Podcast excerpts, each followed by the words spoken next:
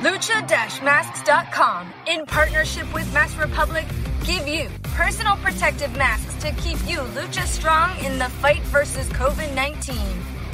With world class luchadors Blue Demon Jr., the Lucha Brothers, LA Park, Ultimo Dragon, Cain Velasquez, Conan, and so much more.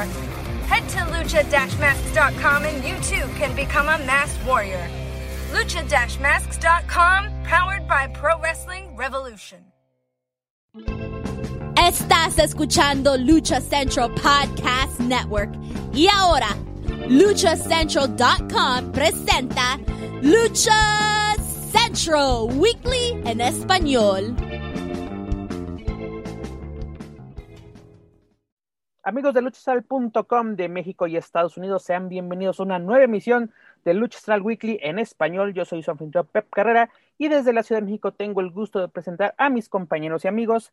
Primero las damas directamente desde la Mesa de los Márgaros, la dama del buen de decir, Daniela Reyes. Mana, bienvenida. Pues aquí ya de regreso para este 2021 voy a citar al señor Oscar García, sorpréndeme 2021. Vamos a ver qué hay. Así es, van a ver qué nos prepara este 2021. También desde la Mesa de los Márgaros, Manuel Extremo. Manu, bienvenido. Pep, ¿cómo estás? Muchas gracias por la invitación nuevamente, ya, ya de casa prácticamente.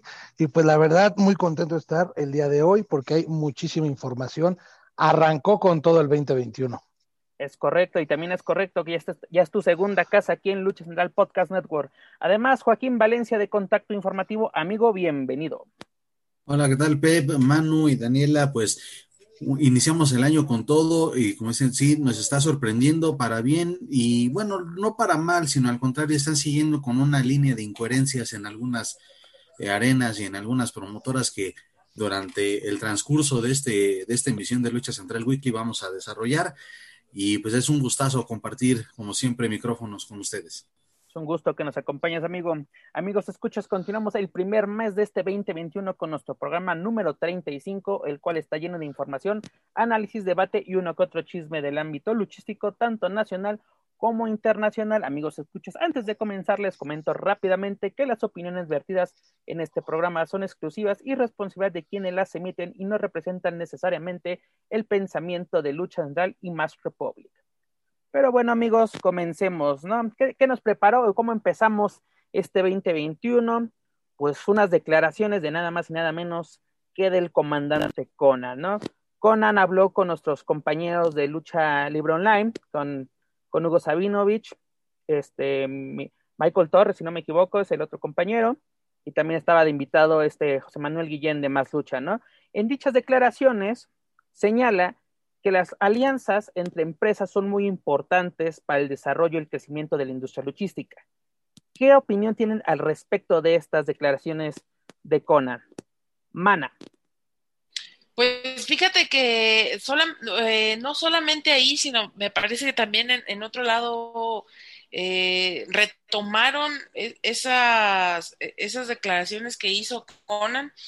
Y al respecto decía que, que, Sofía y Dorian, pues que la verdad es que él, él juraba que ni siquiera se conocía, ¿no? Que, que estaban, eh, pues ahora sí que cargando con muertos que no son suyos y que realmente si saliera algo entre, entre estas dos empresas o en otras empresas en las que también se inmiscuyeran en este evento, podría salir un, un, algo muy interesante. Yo creo que pesa muchísimo ahí la cuestión del ego. Eh, a lo mejor está mal decirlo, pero alguien tiene que dar su brazo a torcer y en ese alguien tiene que dar su brazo a torcer es donde justamente la puerca tuerce el rabo.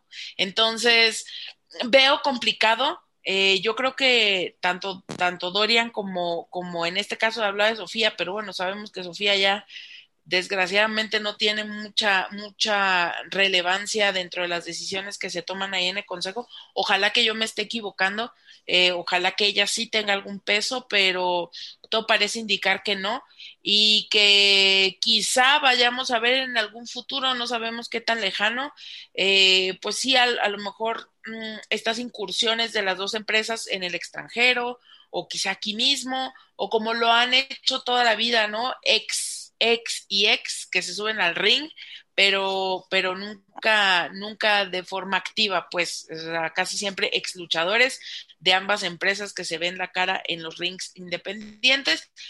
Yo creo que eh, Conan nunca dice las cosas por decirlas. Este hombre si algo tiene justamente es que no da paso sin guarache. Entonces, ojalá que se estén gestando por ahí pláticas entre el Consejo y AAA. La verdad es que este año la lucha libre mexicana no le pinta nada bien el panorama por todo lo que lo que estamos viviendo y pues vamos a tener que esperar qué sucede, pero así como van las cosas, mira, Gatel ya se fue de vacaciones, pero todos los demás nos quedamos aquí encerrados, entonces... Nosotros sí nos quedamos en casa. Nada más avísenle también a los de Naucalpan, ¿no? Que sigue el semáforo rojo ahí, se los encargo, muchachos, ¿verdad? A Naucalpan, a Mamaslucha, a, a la López Mateos, pero más adelante hablaremos al respecto de eso. Manuel Extremo, ¿qué opinión tiene sobre las declaraciones del comandante Conan? Pues es una declaración recurrente, ¿no? Creo que no es la primera vez que ha mencionado eso. Él pelea y menciona mucho los cegos entre las empresas y la apertura que tiene AAA para poder hacer alguna alianza. Ya en alguna ocasión Dorian también lo externó. Creo que sería muy interesante ver una alianza entre las dos empresas, quizás un enfrentamiento también, pero quitando todo lo que fue padrísimo, ¿no? Creo que hay mucho material, hay muchos luchadores que, que pueden sacar la cara por, por ambas empresas y pueden hacer un evento realmente muy importante donde se pueda tener una buena recaudación económica, eh, locales abarrotados. Creo que hay muchísimas opciones. Desafortunadamente la guerra de egos, eh, los rencores del pasado pudiera ser, ¿no? Porque se menciona mucho de esos rencores. De hecho, en la empresa no mencionan a AAA para nada y si en alguna ocasión lo mencionó Julio César Rivera, fue cuando hubo el problema de Penta y Fénix que estaban programados para el aniversario y desaparecieron este, de, la programación. Entonces, eh, yo lo veo muy complicado, pero bueno, la situación actual del país quizás pueda ayudar para que se pueda hacer esa alianza y también eh, haciendo mención de lo que de lo que dijo Okada que le gustaría hacer eh, una unión entre las empresas más importantes del mundo no necesariamente se tiene que enfrentar AAA contra Consejo Mundial si tú llevas a todos los elencos y haces una cartelera bastante interesante con Dream Match, con uniones increíbles, creo que puede funcionar. Obviamente no creo que sea en México, creo que sería para un evento de New Japan o para un evento como el que hizo en su momento antes de, ser AEW All In, que fue una unión bastante buena de muchos eh, elencos. Podría funcionar, creo que es el sueño de muchos de nosotros desgraciadamente sí lo veo muy, muy lejano. Voy a dejar la cartita a los Reyes Magos a ver si el señor Luterot acepta, que lo veo muy difícil. Joaquín. Sí, pues ya se, ya se comentó y coincido con la parte de que por mucho tiempo se ha em, añorado, se ha deseado esta ah, alianza o, o, un posible evento conjunto entre las dos empresas más importantes de México, pero cada vez lo veo más lejano y en lo personal es como que volver a escucharlo, antes sí generaba expectativa, pero hoy en día escuchar esta posibilidad o este tipo de propuestas es como que, mm, ok, pues, pues de algo hay que hablar, porque la actividad en la lucha libre eh, actualmente pues es, es muy poca, entonces hay que sacar esos temas para, para que volver a intentar generar expectativa en la afición, pero pues igual es un sueño, es un sueño guajiro y yo creo que, pues, eh, primero la Naucalpan va a dejar de hacer funciones en semáforo rojo antes de que se dé ese tipo de funciones. Es muy probable. Y, qué bueno que lo mencionaste, Manuel, así sobre el comentario de Okada, ¿no? Y además, algo que también es importante señalar de que se pueden hacer alianzas sin la necesidad de enfrentar empresas. Un ejemplo fue en 1996 el Festival Mundial de Lucha Libre, donde participaron grandes empresas, Consejo Mundial, AAA, WWF en, aquel entonces, NWA, New Japan, eh, ECW, eh, varias empresas participaron y no se dio ningún enfrentamiento directo, excepto en el, encuentro femenil, si no me equivoco, que incluso eh, se dieron el enfrentamiento de Lady Apache contra Neftalí, que en ese entonces era Consejo Mundial contra, contra AAA. Es posible, sí, pero también algo muy importante son los egos que no se dejan a un lado para poder llevar a cabo eventos como este tipo. Podemos poner ejemplo el Festival Mundial de Lucha, eh, en 2009, si no me equivoco, Wrestle Kingdom 3, donde tantas empresas, incluyendo Consejo Mundial, TNA eh, y otras de Japón, participaron para hacer este gran evento en el Tokyo Dome. All In lo tuvimos hace algunos años en Chicago, ¿no? Que fue prácticamente un evento independiente, producido por Rim Honor, pero con, ahora sí como del ámbito independiente. Pero Dani, ¿crees que son importantes o más bien necesarias las alianzas hoy en día para la industria luchística?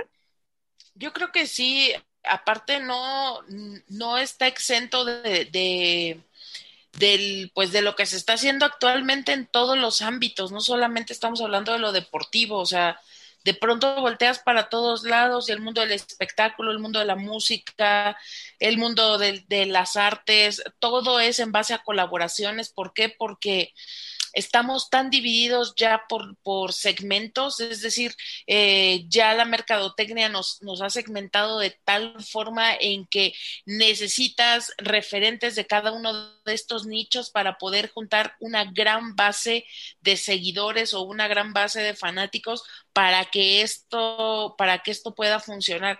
Yo creo que esta este trabajo multiplataforma que se hace muchas veces con las empresas cuando cuando viene acompañado de estos, eh, pues digamos que estas, estas colaboraciones, por decirlo de alguna manera, sabes que de alguna forma te van a ayudar eh, pues a que haya una mejor entrada o en este caso a que haya eh, más personas que, que, vean lo que se está haciendo.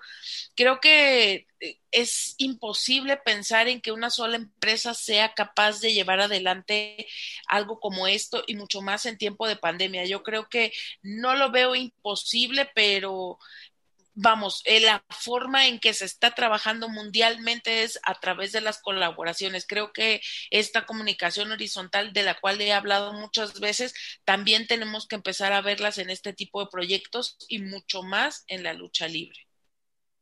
Manu, ¿crees que son necesarias las alianzas hoy en día? Eh, posiblemente sí necesarias. Eh, obviamente no sabemos a qué nos vamos a enfrentar cuando podamos volver a tener lucha libre en vivo. La, la, economía está muy, muy lastimada. Tiene que ser un cartel muy interesante. Y si le ofreces al público una alianza de ese tipo, creo que puedes hacer que la gente vaya a las arenas, ¿no? Que le dé prioridad al entretenimiento antes que otras cosas. Eh, yo voy porque sí sea necesario, pero la, la verdad, insisto, lo veo muy, muy complicado. Joaquín. Pues ahí está el, el, ejemplo también en Estados Unidos con esa, el inicio de, de las eh, de alianzas, ¿no? El caso de Impact con eh, AEW y quizá, quizá AAA y quizá también NWA. Entonces, esa combinación para empezar, pues sí es bastante atractiva. Eh, sí son necesarias hoy en día y como lo, lo que dice Manu, que sea en pro del entretenimiento y de ofrecer algo de verdad completamente diferente y atractivo para el público, eh, bueno, de las empresas que acabo de mencionar, pues evidentemente son públicos muy diferentes y de ahí se puede sacar una combinación muy buena. Uh, hoy en día, pues sí hay muchísimas empresas de lucha libre en México, Estados Unidos, en Japón, Reino Unido, en fin, hay mucha variedad y sí se puede, sí es necesario para demostrar que uniendo fuerzas pueden eh, atraer más mercado en eh, diferentes países. En el caso de AAA, de eh, alcanzar eh, otras latitudes, ¿no? no solamente el continente americano. En fin, es de verdad todo, es, es necesario para expandir cada una de las marcas, pero coincido y repito, es, tiene que armarse un cartel de verdad bastante, bastante atractivo para que la gente voltee a ver una alianza entre las empresas ya citadas o cualquier otra. Y, y, yo creo honestamente que este asunto de los egos ya eh, pasa a segundo término. Tendríamos que pensar en, en, cuestión de hacerle bien al negocio, sea cual sea, no, me refiero solamente a la lucha libre, sino a cualquier negocio. Es decir, eh, trabajar por colaboración en este momento, en la forma en cómo se está dando la economía de forma, eh, pues, algunas veces o las más veces de manera informal, creo que estas colaboraciones en todos los sentidos, no nada más en el ámbito de la lucha libre, son necesarias para poder salir adelante en este mundo como, como lo estamos viviendo hoy.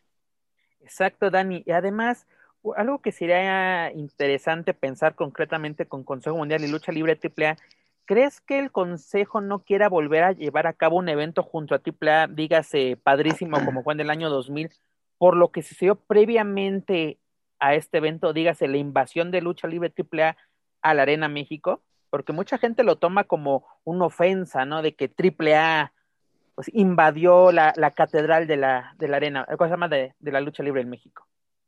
Pues yo creo que ya estamos grandes, ¿no? O sea, ya pasaron varias. ya yo, estamos. Yo creo que ya pasaron varias navidades después de eso. Eh, entiendo muy bien también cuál, cuál es y cuál será siempre la postura del Consejo Mundial de Lucha Libre, que es esta situación de ser la seria y estable y, y no en un afán de ser eh, pues de ser burlón, sino ellos se compran mucho este, este, eh, esta forma de vivir la lucha libre y sabemos que AAA pues ya está volcado totalmente al wrestling.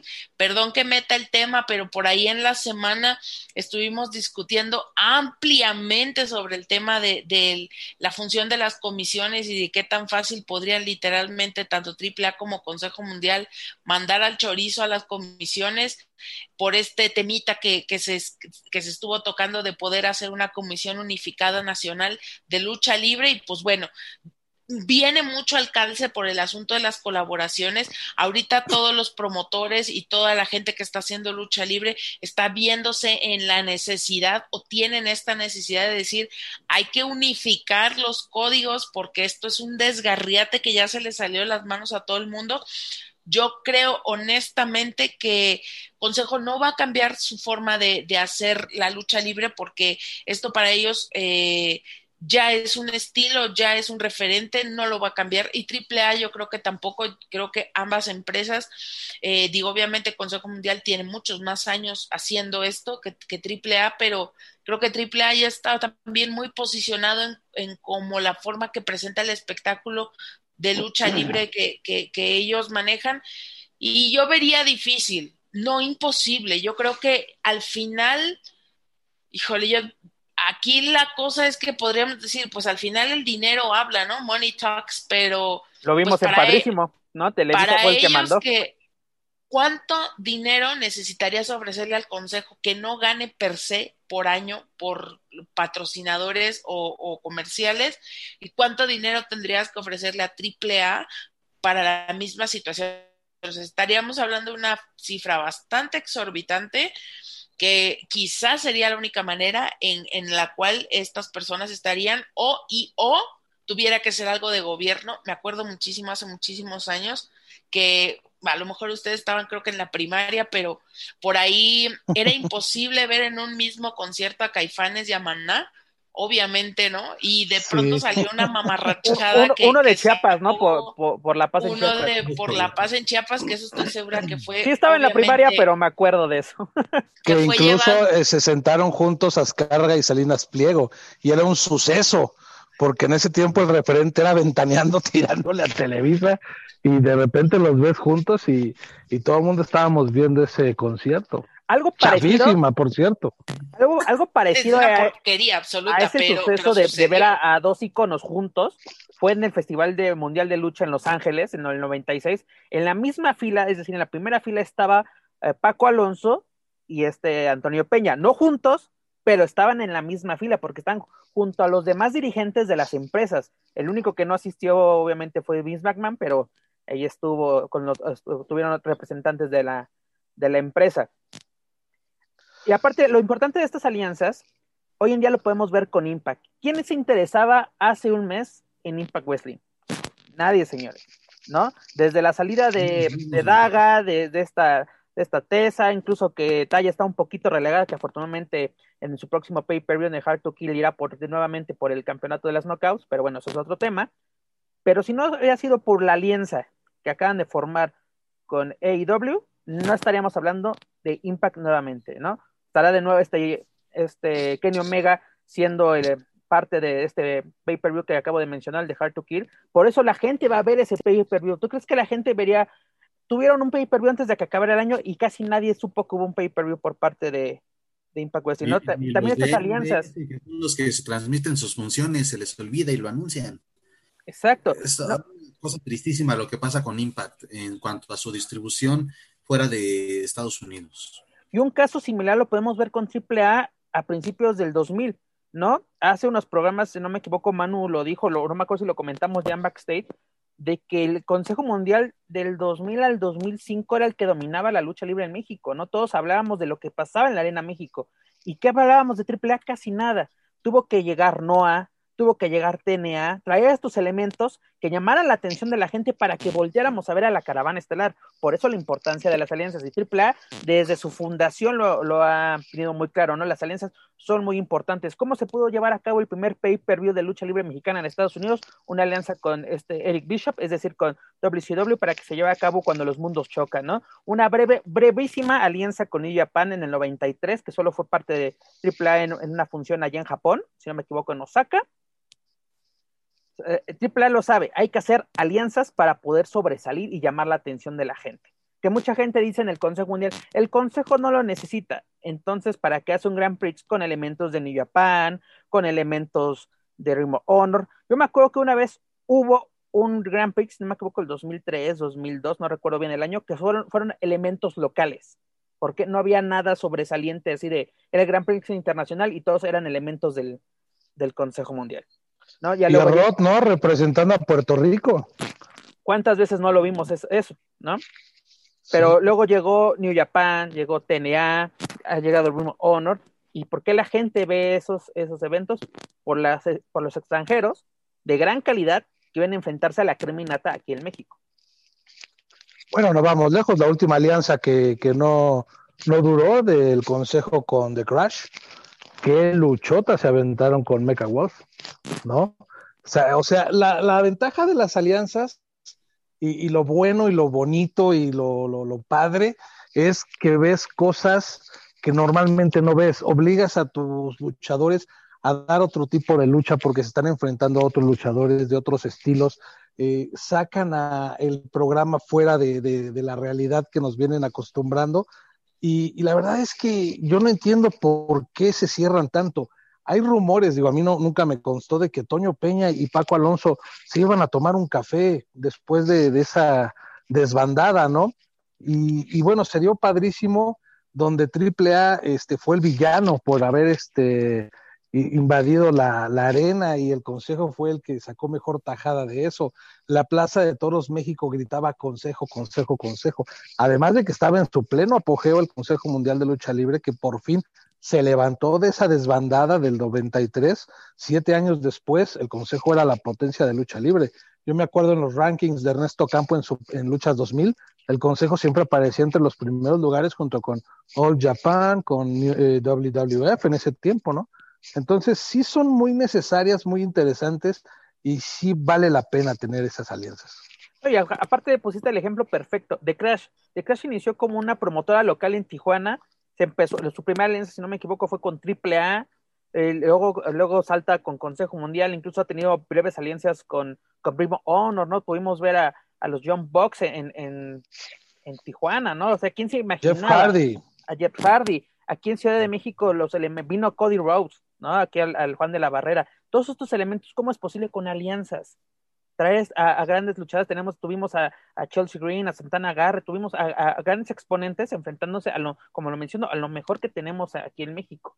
Y es lo que le llama la atención a la gente, porque de qué te sirve, eres el Consejo Mundial de Lucha Libre, y cuando, eh, hubo un momento que no tenía ni un extranjero, Pierrot de Puerto Rico, si quieres ponerlo así. Sí, de repente llegaba a venir Liger, llegaba a venir algún japonés de los que venían a aprender lucha libre, ¿no? Sí, y, no les daban el peso. Es más, vino cara y lo pusieron en una lucha semifinal que la verdad muy poca gente sabía quién era Okada. O sea, ni siquiera le dan el valor a, la estrella que viene. Dos ejemplos, y qué bueno que mencionas a Okada, pero antes de esto, Kamaitachi, bueno, a quien conocimos a Kamaitachi aquí en México, era un luchador de relleno que lo hicieron para que perdiera la máscara, la cabellera con Dragon Lee, que después se volvió un super clásico aquí en la Arena México, esos enfrentamientos por el Campeonato Mundial Ligero. Y hoy en día es una superestrella en New Japan, campeón junior de peso completo junior del Grand, del International Grand Prix, ¿no? O sea, imagínate, que nos aprovechamos. Y Okada, que en su momento era el, mejor luchador del mundo, así por cosa por parte de, bueno, esta grado se lo dieron varias, varios medios especializados en Estados Unidos y en Japón, teniéndolo como lo mejor del mundo y lo traes para ponerlo en una lucha de tercias. Lo mismo con Tanahashi, con lo mismo con Taichi, con muchos luchadores que han traído de New Japan a ponerlos en tríos. ¿No? Cuando lo puedes hacer, ¿qué pasó en, en AAA? ¿No tuvimos un Mesías contra AJ Styles por el campeonato de TNA aquí en México? Sí. Mesías contra Sting. Un rey de reyes, la parca contra Rhino en la final, en el torneo de cuatro caminos. Sí. O sea, hay, hay, muchas, hay muchas combinaciones que se pueden hacer. Y aparte, de las pocas veces que hemos visto lucir a algún extranjero, Liger en el Campeonato Universal, en la Leyenda de Plata, enfrentándose a Volador, son grandes encuentros y donde dices, vaya, por eso cuando, por eso Liger quiere, bueno, más bien quiso venir a México a despedirse, porque aquí se le dio el reconocimiento que tenía en otras partes. Ah, ¿no fue porque lo trajo Lucha Libre Real? También. Oye, pero yo me acuerdo de una alianza cuando fue el consejo contra eh, TNA, que vino AJ Styles. Eh, ay, se fueron los nombres, pero vino ese grupo de, peso crucero de, para el Grand Prix del 2008, si no me equivoco. Y después tuvieron otra aparición, sí, vino Alex Shelley, por ejemplo, y se enfrentaron a Negro Casas, hicieron una lucha de campeonato el de, este, no de relevos no fue relevos atómicos.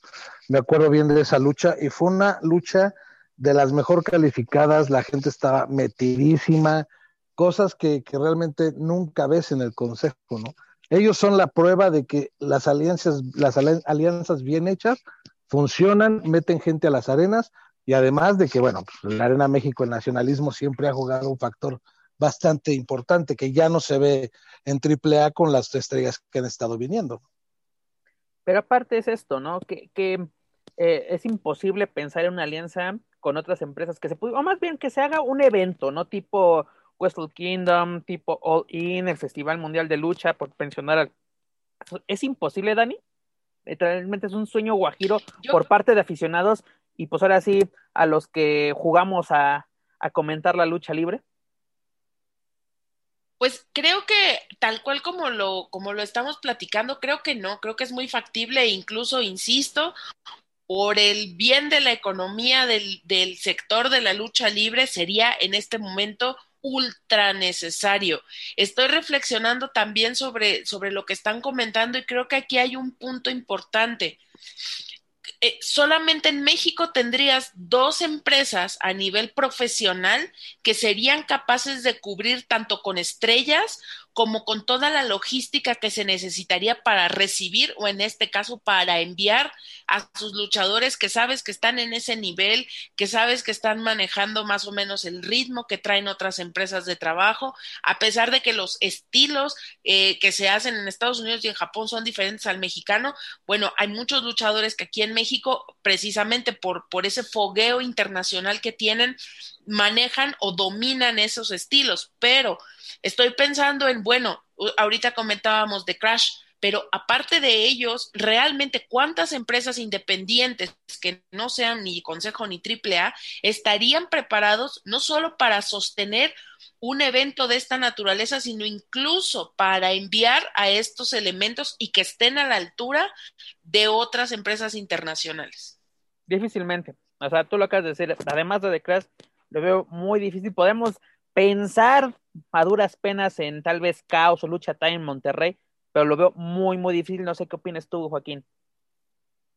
Eh, totalmente también eh, me estaba acordando de ese último intento de alianzas también entre eh, con este evento que se organizaba en el Palacio de los Deportes de Lucha Libre World Cup, que era AAA, que era TNA o Impact, NOAA, si no me equivoco. NOAA, Pro Wrestling Zero, Wave, sí, varias empresas japonesas.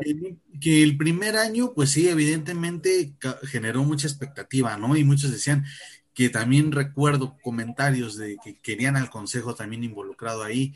El segundo... Rápidamente, perdón que te interrumpa, e incluso en la conferencia de la primera edición de esta Copa Mundial de Lucha Libre, se le preguntó abiertamente a, Dorian por, del porqué de la ausencia de, del Consejo Mundial y él sin ningún problema le contestó de que se les hizo la invitación y ellos no la aceptaron, porque los organizadores principales, además de AAA de este evento, era Victoria, ¿no? Eh, la, cerveza Victoria, que en el que entonces era patrocinador de, de AAA, curiosamente también patrocinador del Consejo Mundial, así como que se trató de hacer lo mismo que con Padrísimo de que convencer o tal vez obligar a participar el Consejo Mundial, pero el Consejo Mundial de ninguna forma aceptó. Cuando dices, es un torneo, pues tal vez no se iban a ver las, las caras, ¿no? Dependiendo de las combinaciones o, de los grupos que se dieran.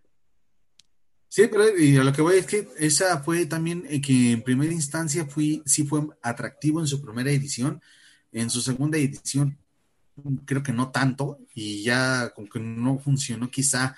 Eh, Yo creo que las dos primeras ediciones Japón. sí llamaron la atención, la tercera, que ya fue en Japón, pues no tuvo la difusión necesaria, porque de repente es, hay Copa Mundial de Lucha Libre en Japón, ya, ganó Psycho Clown y Pagano, y ya. No sé como que, ¿qué pasó? ¿No? ¿Y qué me dices de la recepción en el aeropuerto, cabrón? Sí, sí, sí. Yo me callo porque ahí estuve.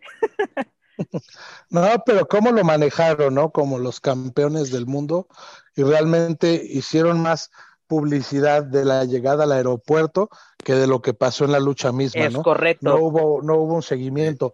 No sé si fue por los derechos de la transmisión, no sé si ahora lo transmitió este Soluna o lo transmitió Gaora, no sé, la verdad no, no tengo idea, pero no hubo mucha difusión de esa tercera Copa Mundial. Yo fui a la primera y el Palacio de los Deportes estaba era un hervidero de gente y toda la gente estaba emocionadísima. No, además de que quería la gente quería ver al Dream Team, ¿no? Místesis, el, patrón y se cayó el Palacio de los Deportes. Era una, ahora sí, literalmente era un Dream Team, la gente los quería ver.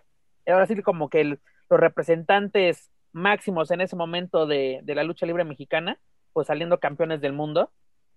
Y si no me equivoco fue contra eh, Impact, ¿no? Bueno, en ese entonces tenía contra Matt Hardy, este, Drew McIntyre, si no me equivoco. y Mr. Anderson, Mr. Anderson también. Iba a venir Jeff y también era el atractivo ver a los Hardy Boys en una función que no fuera de WWE, en una función en México era el atractivo, pero en aquel tiempo fue cuando Jeff se lastimó unas, unos días antes, o bueno, esa fue la versión que se manejó en un accidente en una motocicleta. Y si no me equivoco, ahí fue cuando fue que metieron a, a Mr. Anderson, si no me falla la correcto. memoria. Este, y, pero aún así, como lo, que dice Manu, porque también estuvimos ahí presentes, fue la verdad muy, muy atractivo, fue muy bueno y ya después pues se fue diluyendo, ¿no? A pesar de que en esa búsqueda de, bien dice eh, Dorian, y me imagino que también en muchos eh, eh, promotores o empresarios en cuanto a lucha libre es de, te funcionó bien una fórmula, un producto, un evento, entonces hay que trabajar para mejorar el que sigue. Y, por más que se trató de buscar esa fórmula, pues no funcionó y, mira, la idea no era mala. Ojalá que esto fuera un evento anual, pero pues, bueno, desafortunadamente no ha sido así. Y ahí sí me atrevo a decir que quizás es por la falta de interés de otras empresas para unirse. Es correcto. Sí, claro. Como dato adicional, no sé si tuvo que ver pero poco después de ese World Cup del Palacio de los Deportes, Victoria ya no vendía cerveza en la Arena México, ya no era este el grupo modelo, ya era Cuauhtémoc Moctezuma. Yo supe que, que fue por un tema de logística de grupo modelo, que tienen una forma de trabajar muy, muy mala, pero qué casualidad, ¿no? No entras al World Cup Consejo Mundial de Lucha Libre y a las pocas semanas ya no hay producto de, en, sus, este, en su venta. No sé, puede ser que sea por eso o igual y estoy divagando. Para la segunda edición de, este mundial, curiosamente vendían en la Arena México el mismo bobazo que se vendió en el evento del Palacio de los Deportes. No sé, como que también hay mucha gente sacada de onda de que, ¿qué pasó? Tal vez no, no tenía la leyenda de Copa Mundial, ¿no? Pero era el mismo diseño. Y así el de Sácalo Luchón, algo así. Exactamente, esa campaña. Pero en fin, amigos, aquí lo estamos diciendo, o más bien es lo que pensamos, las alianzas son importantes y esperemos que, bueno, la pandemia también nos lo permita, que se den interesantes alianzas, ¿no? O las alianzas que hoy en día hay, den más, frutos. El Consejo Mundial tiene importantes alianzas. New Japan, Honor, AAA tiene AEW y, Impact, pues a ver qué, qué más nos pueden ofrecer. Pero en fin, cambiando de tema, amigos, pues este fin de semana comenzamos el año con una, pues bueno, una irresponsabilidad por parte de BPR Producciones llevando a cabo una función en la Arena Mamas Luchas en Cotlán Escali, Estado de México, en cuyo evento estelar La Máscara se proclamó campeón de peso semicompleto del campeonato mexicano, bueno, de NWA México ante Blue Demon Jr. Mucha gente pues le llamó la atención este duelo, no por lo interesante o emocionante que este haya sido, porque no lo fue. ¿No? Si un día tienen insomnio, busquen esta lucha, véanla y van a dormir bastante bien. Es que era, fue. O van a hacer corajes con el inepto referee. No puedes seguir usando al referee para tus luchas si ves que el referee es, un, es una papa. Mira, o sea, no. Para, empezar, el error desde el principio. El anunciador, valga la redundancia, mencionó o anunció que está disputando un campeonato medio, cuando era un campeonato semicompleto. ¿no? Y en parte en la cartelera nos ponen por el campeonato NWA, jamás te mencionan qué campeonato. ¿no? Y además, ah, lo, platicamos antes de entrar a, grabar este, este bello podcast, ¿de dónde salió este campeonato? ¿No? Yo, yo haciendo memoria para así no, no regarla, es de, de dónde salió este campeonato, porque yo me acuerdo cuando Blue Demon Jr. por allá del 2008-2009 funda la NWA México con autorización de NWA, tiene dos campeonatos de NWA México el ligero y el welter. ¿No? ¿De dónde salió el semicompleto? Porque yo, yo, yo que recuerde, Blue Demon fue campeón de NWA, pero fue campeón mundial de peso completo. ¿No? O sea, de. y aparte, yo que sepa, NWA México ya no trabaja con NWA. ¿No? Es decir, entonces, pues, ¿quién avala estos campeonatos? Es como los campeonatos históricos del Consejo Mundial no son avalados, no porque tengan la palabra NWA o las siglas más bien, son avalados por este organismo. ¿No? Por eso dejaron de usar los campeonatos originales, los diseños clásicos. Incluso no tenían validez del, del 91, 92, precisamente cuando es el cambio de Consejo Mundial, para que los campeonatos que ellos tuvieran, tuvieran esa validez mundial. Exactamente, hicieron eliminatorias muy interesantes por el Campeonato Mundial de Peso Completo, que era un cinturón enorme. Y lo disputó King Haku, Rayo de Jalisco. Conan fue su primer campeón. Algo que quiero olvidar del consejo es que su primer campeón de peso completo fue Conan. ¿no? Y tú lo mencionas, Rayo de Jalisco, va, infinidad de este Black Magic, ¿no? Este gran extranjero que vino a, a México y hizo una gran campaña, fue campeón de este título, le dio gran validez. Pero, ¿qué pasa con estos campeonatos? ¿Por qué sacar campeonatos de la manga o sacar los campeonatos del baúl de los recuerdos y reactivarlos de la noche a la mañana sin validez, porque señores, no tiene validez, porque yo lo he dicho muchas veces en este espacio, tal vez los campeonatos históricos del Consejo Mundial no son avalados, pero las luchas que se han realizado por dichos títulos le han dado esa validez a esos campeonatos. Aunque luego también vemos a Guerrero de peso completo, semicompleto, disputando un campeonato medio, pero bueno, esas son otras historias, como diría un comercial de los 90 de un banco. Yo creo que aquí hay dos situaciones muy graves, que la primera es, bueno, de dónde viene este campeonato, es decir, de dónde, de dónde los, de dónde sale, pues, a quién se lo gana, en qué lucha disputa este campeonato campeonato para ser el, hoy el, bueno, hoy ya no porque ya se quitó la máscara, ¿no? Pero para tener este campeonato. Y número dos, si sabemos o se sabe de, por todo lo que ha sucedido con NWA México y que en este momento, pues a menos que hayan reanudado este, actividades que no lo creemos, eh, simplemente fue como hacer eso o disputarse el campeonato por la canasta básica de la semana, o sea, eso y nada era lo mismo, ¿entiendes? El problema aquí es que la, eh, los fanáticos o la gente que va a las arenas definitivamente lo último que les importa es lo que se esté jugando arriba.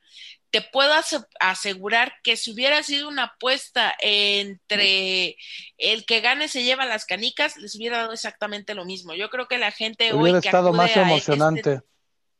a no, bueno, para que hubiera estado emocionante tendrían que haber sido otros luchadores, mijo. Entonces, básicamente aquí la situación es que, pues, Demon sabemos perfectamente que, que eh, de mucho tiempo para acá su carrera no está basada en los logros que ha tenido sobre el ring. Está basada en la mercadotecnia, en los, eh, en los acuerdos, en los proyectos, en los eh, contratos que se ha firmado para, para diferentes tipos de cosas que va más pegado a la mercadotecnia, a los productos, al igual que el Hijo del Santo, pero estamos hablando de que como luchador realmente ha sido, un, ahora sí que dijera mi Paquito Stanley, una tras otra. O sea, después de aquel mazapanazo con Dr. Wagner, era de mi hijo, recoge tu ladrillo de, de, Bob el constructor y lárgate a pedir disculpas, o sea, ¿me entiendes? Y ahora esto realmente es como de, come on, alguien dígale a este hombre que despierte de la burbuja en la que vive. Yo entiendo que si, que si Disney te firma un contrato y ya no tienes necesidad de luchar, pues entonces ya no la andes cagando. O sea, ya no te subas, ya neto, o sea. Ahorita, Dani, que mencionas el, pues el proyecto que tiene en puerta Blue Demon Jr. con Disney, como, como se dice eh, correctamente. Disney. Sí, porque, porque si no viene, viene la neni y nos chinga, güey. Entonces, Exacto. mejor Disney. Pero exactamente, ¿qué necesidad tienes de exhibirte de esta manera, no? Y aparte, ¿cómo iniciar el año? ¿No? Polémica tras polémica, tras polémica. Eh, eh, hoy en día lo veía en un programa matutino hablando de su proyecto político, que dices, ay, exactamente, como que ya su carrera ya está enfocada totalmente para otro, otros lares, pero exactamente, ¿cuándo ganó este campeonato? ¿No? ¿Que fue por decreto de la NWA o de la NWA, de la cual, si yo tengo la, bueno, tengo memoria corta, pero yo que sepa, él era el presidente, ¿no? De la NWA México, incluso llegó a ser campeón pues, mundial de peso completo es que... de, de, la, de dicha organización. Nos estamos viendo lentos, porque ya para estas horas ya hubiéramos mandado a hacer el campeonato mundial de lucha libre este weekly o de lucha central, ¿no? Vamos a hacer ya... el campeonato de la mesa de los márgaros. O sea, por Dios, o sea, aquí lo que estamos hablando es que volvemos al mismo asunto que hemos tratado. No hay una regulación, no hay alguien que te diga, ¿a dónde va, señor, con ese campeonato? No, nadie te puedo apostar hasta que ni gente de la comisión hubo. Es más, como dice mi tío el fantasma, bueno, no sé si ocurrió en el Estado de México o Estado en México. Ciudad de México. Ah, bueno, pues tierra de nadie. Entonces, mucho menos había manera de que alguien fuera a decirles, oiga, mijo, así de, ahí le hablan, ¿no? No, o sea, insisto, hubieran trepado ese cinturón o un pavo de Navidad, hubiera sido lo mismo. No, el pavo vale más. Eh, posiblemente. Y ahora otra cosa, si estás yendo para obtener atención mediática porque lo necesitas para tu, para tu campaña política, pues lleva un luchador que por lo menos te haga ver bien, lleva un luchador que por lo menos funcione para ti, que te mueva, que se vea bien, que le dé lustre a la lucha y a, entre comillas, ese campeonato que van a estar disputando, no esas mamarrachadas. Y aparte, um, un referee mal preparado, intervenciones infantiles también mal preparadas, mal planeadas, un palo de escoba define el destino de un campeonato. Aparte, es la típica distracción de que, ay, me volteo, me volteo porque no voy a ver qué está pasando, me está hablando la, la rubia de la primera fila, fila, perdón. Y no, o sea, como que si lo que quieres es darle prestigio a un campeonato, es lo que hace el Consejo Mundial en sus luchas de campeonato. Exactamente, lucirte en el cuadrato para que ahora sí la corcholata que está exhibiendo tenga un valor. Totalmente de acuerdo. Pero Muy mal el referee, hizo desmerecer completamente la lucha. Hubo momentos muy lentos, se veían fuera de forma. Eh, Blue Demon Jr. no sé si esté aburrido o esté cansado o esté lastimado. Realmente ya se ve su accionar bastante lento. Digo, los años pasan Ya aunque le digamos junior, por ahí nos imaginamos que es un chavo, ¿no? Pero ya es una persona de, de edad, ya es un consagrado, por así decirlo. Obviamente los movimientos no son los mismos y el rival no ayuda y el referee le quieren dar el peso para llevar una lucha al terreno de la polémica y fue todo menos eso. Nada más faltaba que alguien le gritara, échenle aire, échenle aire. O como le gritaban, la de Bengalí, pues es la misma cosa. Dani, estuvieron así, así, mana. Pero la verdad. ¿No fue el mismo promotor? Posiblemente. Pero mira, la verdad, qué, la, qué manera tan lamentable de empezar el año con esta noticia, ¿no? Función de primero de enero, ¿no? Dos cosas. Qué lucha tan, pues, para el olvido, la verdad, y además irresponsabilidad que antes de tocar ese tema, amigos, para estas noticias, estas y otras noticias, no se olviden visitar luchatal.com y dejando al lado el campeonato polémico de Blue Demon Jr., que ahora es de la máscara. ¿Qué pasa en el Estado de México? ¿no? Dani lo acabas de mencionar, tierra de nadie, continúa el valemadrismo, ¿no? Lo tenemos aquí en la Arena Mamá Lucha, de que tu función de primero de enero con público cuando en dicha entidad, tanto, bueno, en dicha entidad como en, la Ciudad de México estamos en semáforo rojo, aunque nuestras autoridades se van de vacaciones a Oaxaca, valiéndole madres, pero bueno, es otro tema. Pues tenemos que la López Mateos ya tiene programada función, la Arena Mamaluchas ya tiene programada otra función, la Arena Naucalpan ya se está preparando su próxima función cuando todavía no sabemos si vamos a seguir vivos la próxima semana de, con este tema de la pandemia. Pero ¿qué pasa? ¿Qué pasa con este valemadrismo por parte de los promotores del Estado de México? Manuel. Yo vuelvo a insistir, creo que lo tocamos en el episodio pasado. La Comisión de Box y Lucha multa y suspende las actividades en la Arena Naucalpan por ser funciones a puerta cerrada y ahora permite todo. No, no es posible. Yo no sé realmente cuánto cuesta el permiso, eh, si sea algo redituable, ¿sí? los costos de las garantías, tan solo de la función de la López Mateos donde va Penta, tan solo la garantía de, Penta es la mitad o el 30% del, del aforo de la arena. Eh, con eso te da a entender que la arena no va a tener el 30%. Por ahí te dicen, vamos a contar con todas las medidas sanitarias. Me imagino que un tapete seco y un, un gel pegajoso, pero realmente habrá quien controle la sana distancia. Para Habrá nada. quien controle que la afición se ten, tenga todo el tiempo puesto el cubrebocas. O sea, no es eh, una mentira, no es algo inventado, que estamos viviendo un momento realmente crítico con el COVID. Diario tenemos un conocido este, con la enfermedad, diario vemos esquelas en Facebook, diario vemos moños negros. O sea, ¿qué están pensando? Entiendo la necesidad económica de querer luchar, entiendo la necesidad económica de salvar la arena López Mateos, pero carajo, estamos en un momento de crisis y ellos parece que no les importa. Es, es algo increíble realmente. Aquí ocurre una cosa que, que, cuando salieron las carteleras, la verdad a mí se me pusieron los pelos de punta, literalmente, porque tú dijeras, bueno, es la lucha molera con los luchadores moleros, con las arenas moleras, es decir, ya sabemos que literalmente están a la buena de Dios y con la bendición de su abuelita en la frente, ¿no? ¿Por qué? Porque ya sabemos que ahí no les hacen pruebas, ya sabemos que ahí llegue contagiado o no contagiado igual va a subir, ya lo sabemos, ¿por qué? Porque durante todo el año esta fue la tónica del trabajo de las luchas y de las arenas independientes en el Estado de México y algunas también aquí en Ciudad de México. Ahora, la situación es, de pronto tú ves programada gente como Penta Cero Miedo en una de estas COVID luchas y tú dices, ¿y de veras Penta tiene necesidad de estar haciendo eso? O sea, ¿no le va bien en AEW como para tener que venir a hacer COVID luchas a México? O, qué es lo que está pasando.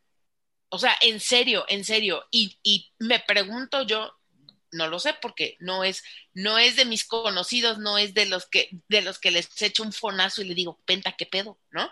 Pero, ¿qué no tiene alguien de relaciones públicas que le diga, mana, no, mana, no?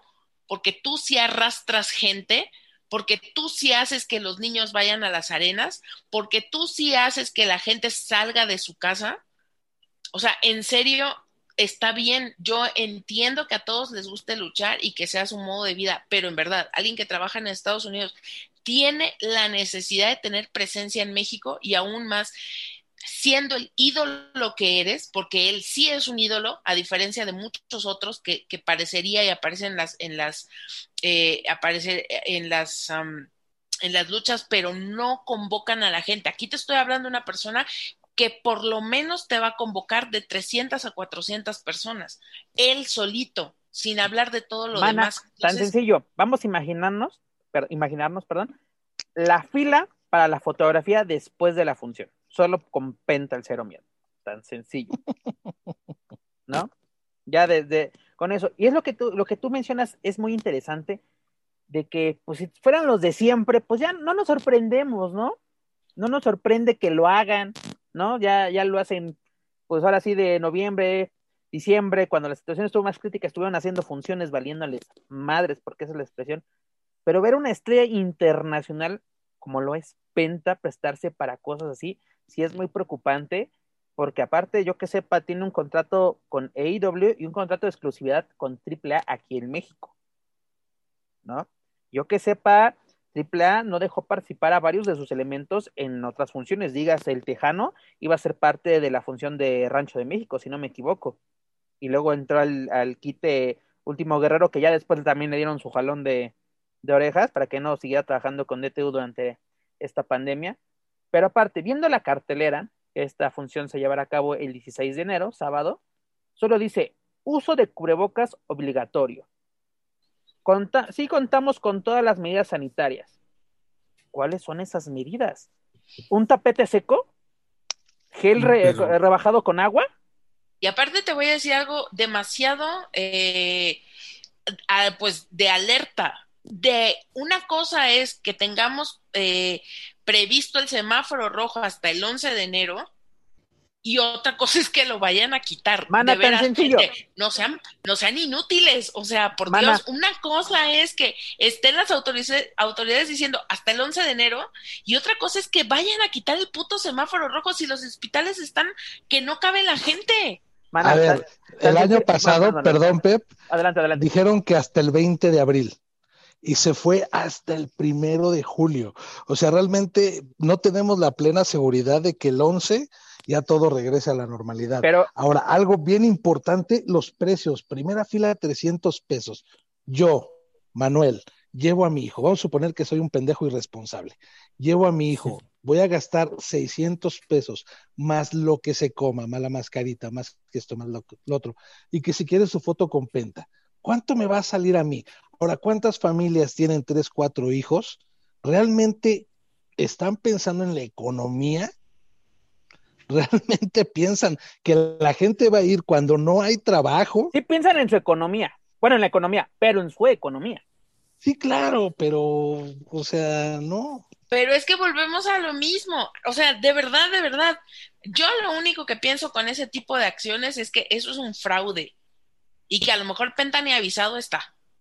Posiblemente. Así se los digo. Porque... Y, espérame, mana, yo creo, espero que sea eso, ¿no? Que Penta ni siquiera esté enterado que está programado en la López Mateos. Pero algo que la verdad es lo que quiero decir. Mira, tú lo mencionas, el 11 está programado para ya acabar, ¿no? El semáforo, cosa que no va a pasar, de mí se acuerdan. Pero, mana, si el semáforo se quita el 11, júralo que el 12 ya hay funciones llenas llena. No, deja de eso, este, ya, hay, ya las carteleras están listas, cabrón, nada más están esperando que se suelte tantito. El Naucalpan es el ejemplo perfecto. Hasta, hasta, hasta mediados de febrero. Y hablando de, hablando de Naucalpan, este, ahorita con relación a lo que mencionaban sobre si en realidad se cuentan con las medidas sanitarias, eh, he de decir que hace mes y medio, dos meses aproximadamente, acudí a una función, eh, fue en la lucha de apuestas de las Shotas contra los oficiales, y neta no me quedaron ganas de regresar, cabrón. Dije, no, ¿para qué chingados? O sea, sí, uno fue a chambear y hubo ahí un ingreso, pero puede, no, no vale la pena estarse arriesgando al ver una arena más del 30% y pues lo que es el ambiente de la lucha libre, ¿no? Que el, el, el cuate con la chela y gritando, y neta, es, fue algo que dices, no, esto está muy fuera de control. También lo que decía Mano hace rato, en verdad alguien revisa que se esté cumpliendo con la sana distancia y porque lo he visto ahí estando en una arena, eh, no, no, no se respeta así. A la entrada te dan tu gel, te casi casi te bañan con sanitizante y pásale y adentro pues haz lo que quieras, adentro ya nadie se fija lo que la gente hace, no les, no y lo hemos comentado nada. Una y mil veces. ¿De qué te sirve que yo te aviente y no es patrocinio, todo un bote de Lysol encima y un kilo o un litro más bien de gel, si en el baño de la arena no hay agua ni jabón, ¿de qué me sirvió? si lo más básico no lo te cobran tus cinco pesotes, papá. Ah, eso sí. No sé para qué, pero ah, tu cuadrito Aparte la fila para los chicharrones preparados, o sea, eh, ¿se acuerdan de la lucha en la arena Margarita de, de San Luis Potosí? Estaba el elegido haciendo un live y, dice, miren, está con madre el túnel sanitizante. Sí, un túnel sanitizante. Ve tú a saber si tenía sanitizante o tenía agua, pero bueno, cumplía. Cloro, nada más para que te manche la ropa. Exactamente, ¿no? Y, de, y que te venden a granel, ni siquiera cloralex. Y, y la arena estaba a reventar, digo, no es una arena muy grande, ponle tú 500, 600 personas, no sé, pero estaba uno sobre otro. O sea, ¿de qué te sirve tener todas las medidas sanitarias en la entrada si adentro tienes a toda la gente este, como pollos en tráiler y, sin cubrebocas todos? O sea, y uno que otro colgado de, cabeza. Claro, ahora, de verdad la gente que asiste es tan irresponsable como para estar en un lugar lleno de gente y decir, pues chingue su madre, ¿no? Pues vamos a divertirnos, vamos a ver las luchas, total si de algo nos vamos a morir, neta. Es la, es la frase con relación a esta función, que más hemos escuchado. Perdón, eh, con relación a esta función que estaba citando de, la López Mateos con el anuncio de Penta, bien dicen que piensa mal y acertarás. Eh, se me hace que a la gente le van a jugar esta pasada de, de último minuto. ¿Qué creen que por causas de fuerza mayor Penta el 0M no va a estar presente y van a aventarte a, tan sencillo, un luchador que ni siquiera le va a guardar en, ni el, peso ni a, a cualquiera de las parquitas van a meter ahí. Mira, ese es un clásico de las arenas de Estado de México, la de causas de fuerza mayor. Yo me acuerdo, no me acuerdo si fue hace dos años, que estaba programado Ricochet en la arena Nesa. En la Nesa, sí. En la lucha de la función de Crash. Unas dos horas antes de la función, la cartulina naranja en las taquillas. Por problemas con la Eurolínea, Ricochet no se va a presentar, pero aplicaron la de los que quieran pasar por su money, adelante, ¿no? Por lo menos ahí se vieron un poco decentes, pero la clásica de todo una semana la publicidad con Ricochet, Ricochet en la mesa, dices, wow, eso lo tengo que ver, ¿no? Porque si André Gigante se presentó en la mesa, que no se presente Ricochet, pero te la aplican de híjole, ¿qué crees? No llegó. Y yo espero ver una cartulina en la López Mateos que diga Penta por problemas con, con agencia de viajes o etcétera, no pudo llegar. Y ahora yo lo hizo con Rey Misterio en la misma Nesa, que estaba lesionado y no, y no, se presentó a luchar. Con Alberto del Río. Bueno, Dani, perdón que, en este asunto de Penta, tan fácil que es revisar el calendario, o sea, ver si no tiene luchas programadas o si no está anunciado ya algún enfrentamiento para esas fechas en AEW. O sea, yo sé que se graban con anticipación a lo mejor los programas, pero carajo, o sea, por Dios, hay que tener tantito y mucho más importante. Yo creo que cuando son, y, y, esto es algo que han venido haciendo en forma recurrente, cuando Penta o Fénix han tenido participación en eventos, digamos, por fuera que no sean de AAA, ellos hacen videos diciéndole a la gente, sí voy a estar, sí me voy a presentar, sí voy a ir. Y pues que yo recuerde, no he visto nada de eso. Y esperemos no verlo, Dani. Te lo juro, espero que. Pero ya subió el video Epitafio y Leviatán ah, bueno, está asegurado la lucha, güey. No hay pedo. No, pero aparte, dejemos, eso estamos hablando hasta ¿Cuándo dije el 11 o cuándo, dije, perdón? el 11 se quita, pero hay algo importante lo que tiene el 16, perdón. lo que dice Dani, es que los, eh, los Lucha Brothers están ya cada vez teniendo un peso mayor o en crecimiento en All Elite Wrestling ahí está la prueba. Phoenix va a disputar el, campeonato mundial de hecho empresa contra Kenny Omega. Y Penta también está siempre en ese, em, ya como que en ese, en ese cuadro, ¿no? En esa, en esa fotografía de los planos estelares de, la empresa de Tony Khan. Entonces, es de verdad muy, muy uh, ilógico que ah, se arriesgue, que arriesgue su salud por venir a la arena. Sí, de mucha tradición, la López Mateos, lo que quieran, pero pero pues no es un evento pues tan, tan magno. Mira, mano, de tradición no se come. Déjame decirte eso. Y está ganando mucho billete verde como para jugársela. No. ¿Realmente la pregunta sería, ¿realmente necesita el dinero Penta? Más bien, la López Mateos necesita Penta. Exactamente. Totalmente. Sí, claro. yo creo que pero aquí estamos hablando que, que, si, que si desde un principio el luchador no está ni por enterado de que viene, pues entonces estamos hablando de un fraude. Y si no es así, entonces que salga la Arena López Mateos con un video donde Penta diga de su boquita chula, sí voy a estar ahí, no me importa el COVID, no me importa que salgan las familias y que se puedan contagiar en el camino, porque aunque la arena esté muy segura, no sabemos qué pasa en el camino, pero no importa, vengan a la lucha, porque ahí voy a estar. Pues mira, si, si andan anunciando que, que, los vamos a transmitir en, en un canal de Easy, cuando no hay un contrato firmado, entonces, pues, e, e, eso es lo que se llama pan de, todos los días. Pero mira, ponle que Penta se presente. Te digo que ojalá no, ojalá no. Pero son capaces de pagarle a Penta y aplicarle a todos los demás. No salió. Ahí para la próxima. No, para la vuelta, mijo. ¿No? Aparte, esta función está hasta el 16. ¿no? En la Arena Mamaluchas, en donde ya tuvimos este, este evento con Blue Demon Jr., pues ya tienen una lucha en jaula, donde pues esperemos que sea la tradición de que caiga la cabella de Joe Líder, como en muchos eneros han dado.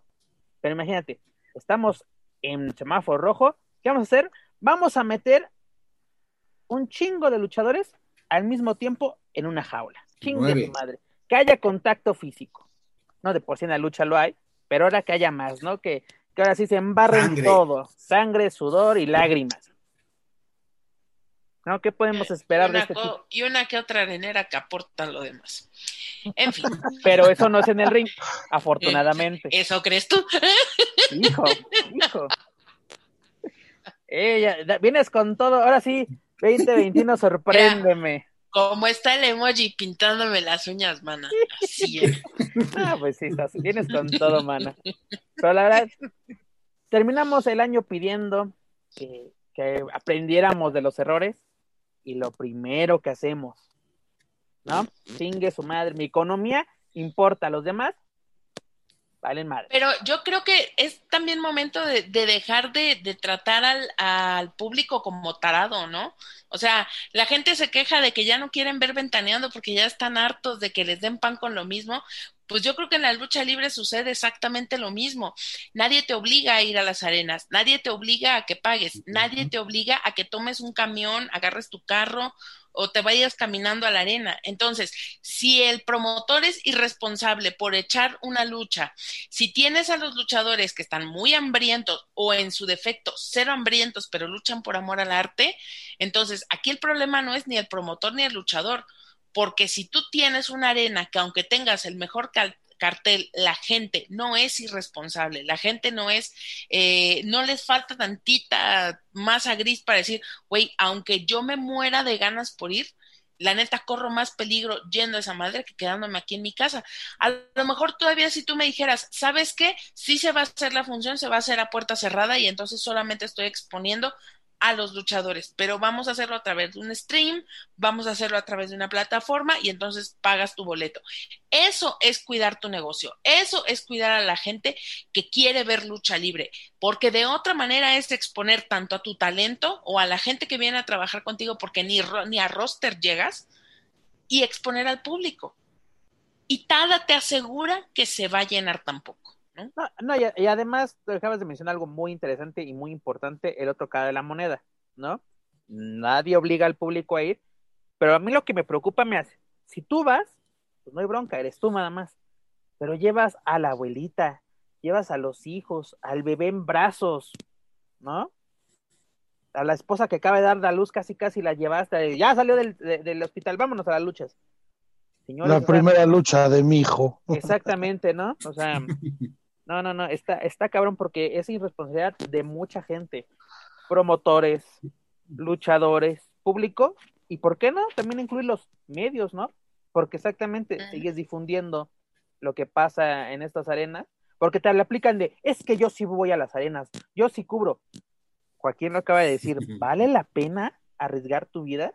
Porque mucha de esas gente. porque muchos, muchos ya tienen familia. De, ya de tienen familia. Medios, no, deja de eso. Muchos, y sí, eh, y, y, vaya, no es desconocido, muchos no, pues, o ganan apenas para los pasajes, o algunos de plano no generan ingreso con cubrir ese tipo de arenas. Entonces, se vuelve a lo mismo.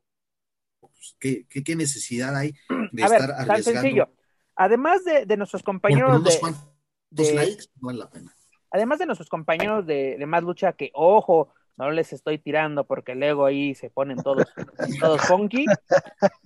¿Quién realmente, llegando que un derecho de y luego aquí pidiendo derechos de réplica, quién realmente, además de los compañeros de más lucha, gana dinero con estas funciones? Porque ellos monetizan a través Reyes, Reyes, cuando transmite toda la función. El Reyes tiene un buen número de seguidores. Digo, por ahí mucha gente piensa que se hacen millonarios con YouTube.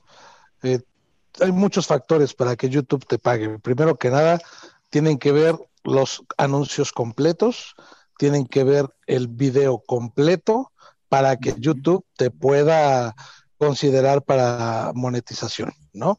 Para empezar, no es de que abro mi canal y, y me va a ir con madre de inicio, no, es una realidad que, que no.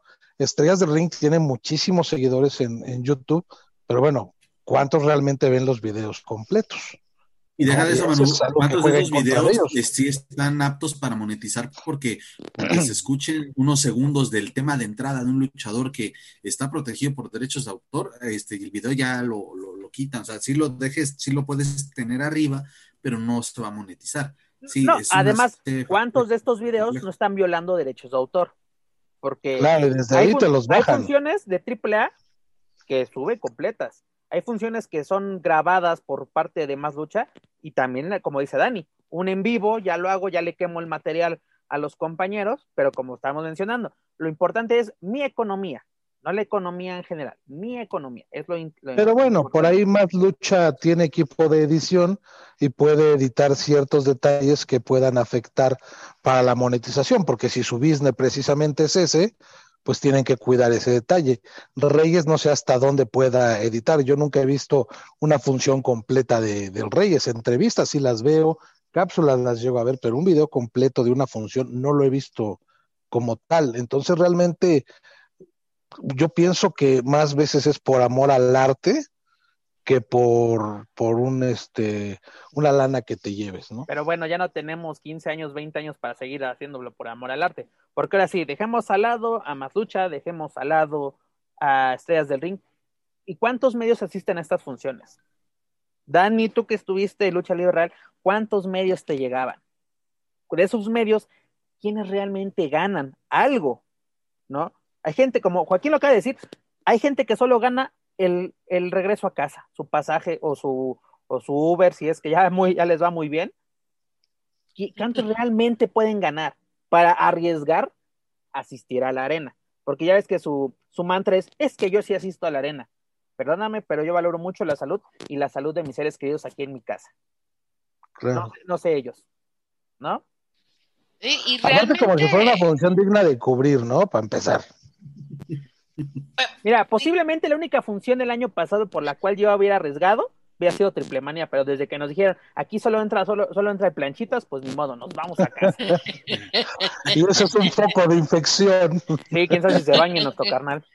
Ah. Oigan, pero hablando de gente indeseable y chayotera, pues resulta que el señor, que, el señor se puso hasta su medallita de este tipo de periodismo, este, que se hace para, para dar estos, estos clics, ¿no? Pero bueno, igual, y vamos a hablar de esto un poquito más adelante, pero eh, creo que honestamente mm, es, no es amor al arte, es por estar nada más en el desmadre, por estar ahí en donde suceden las luchas a ver a qué arenera te ligas, a ver a con qué luchador me regreso a mi casa, o sea, honestamente, honestamente, realmente, ¿quién gana de la lucha libre? O sea, hablando en medios de comunicación, yo creo que ninguna, de verdad, ninguna de las funciones que se están haciendo por fuera en arenas pequeñas son dignas de que suceda algo y aún así, y perdón que lo tome de referencia, pero aún así se muera un luchador en el, en, el encordado, no es suficiente. O sea, no es suficiente, de verdad.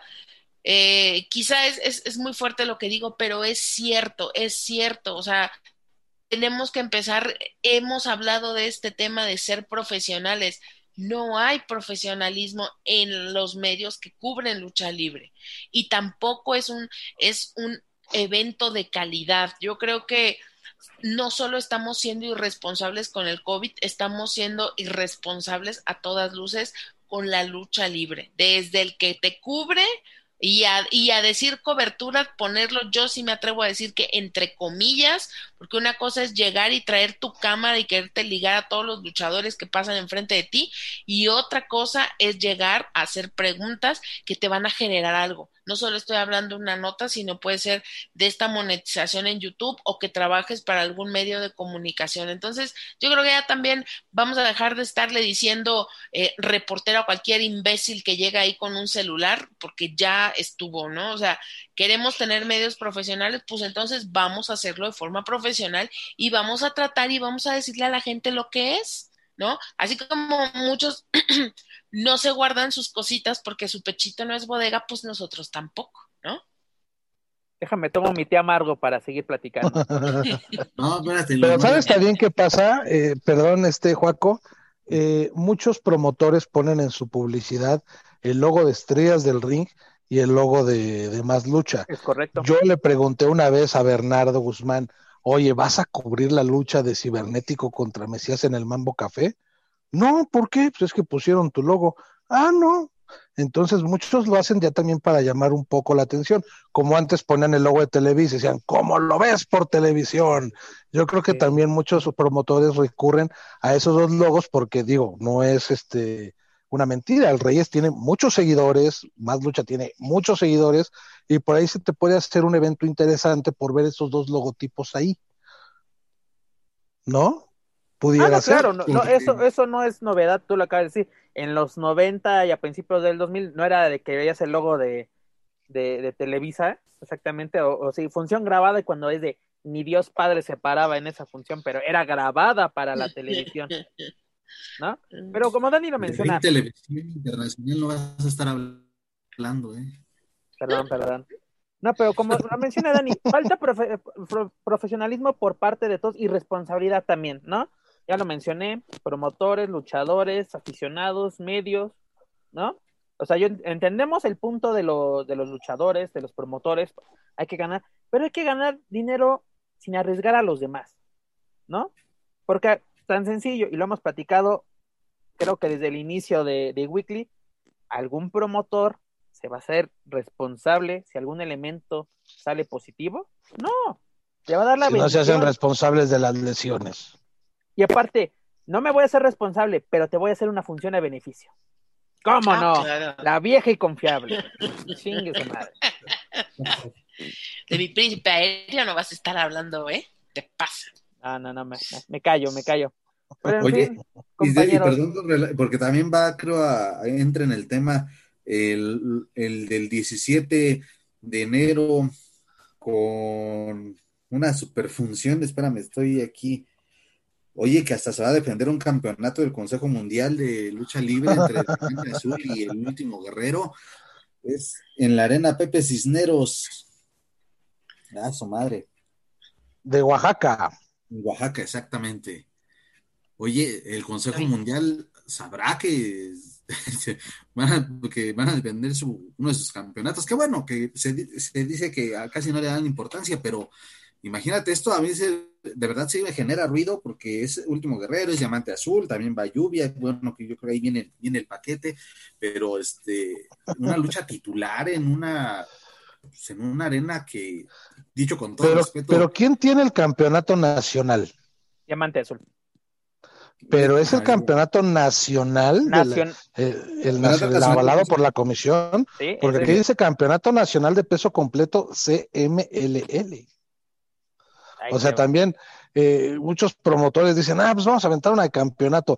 Y no es un secreto también que muchos luchadores, muchas veces por arreglarse, no, no, me llevo el campeonato y ahí lo, lo, lo exponemos. O sea, ha pasado en muchas ocasiones. Para mí es una función muy intrascendente.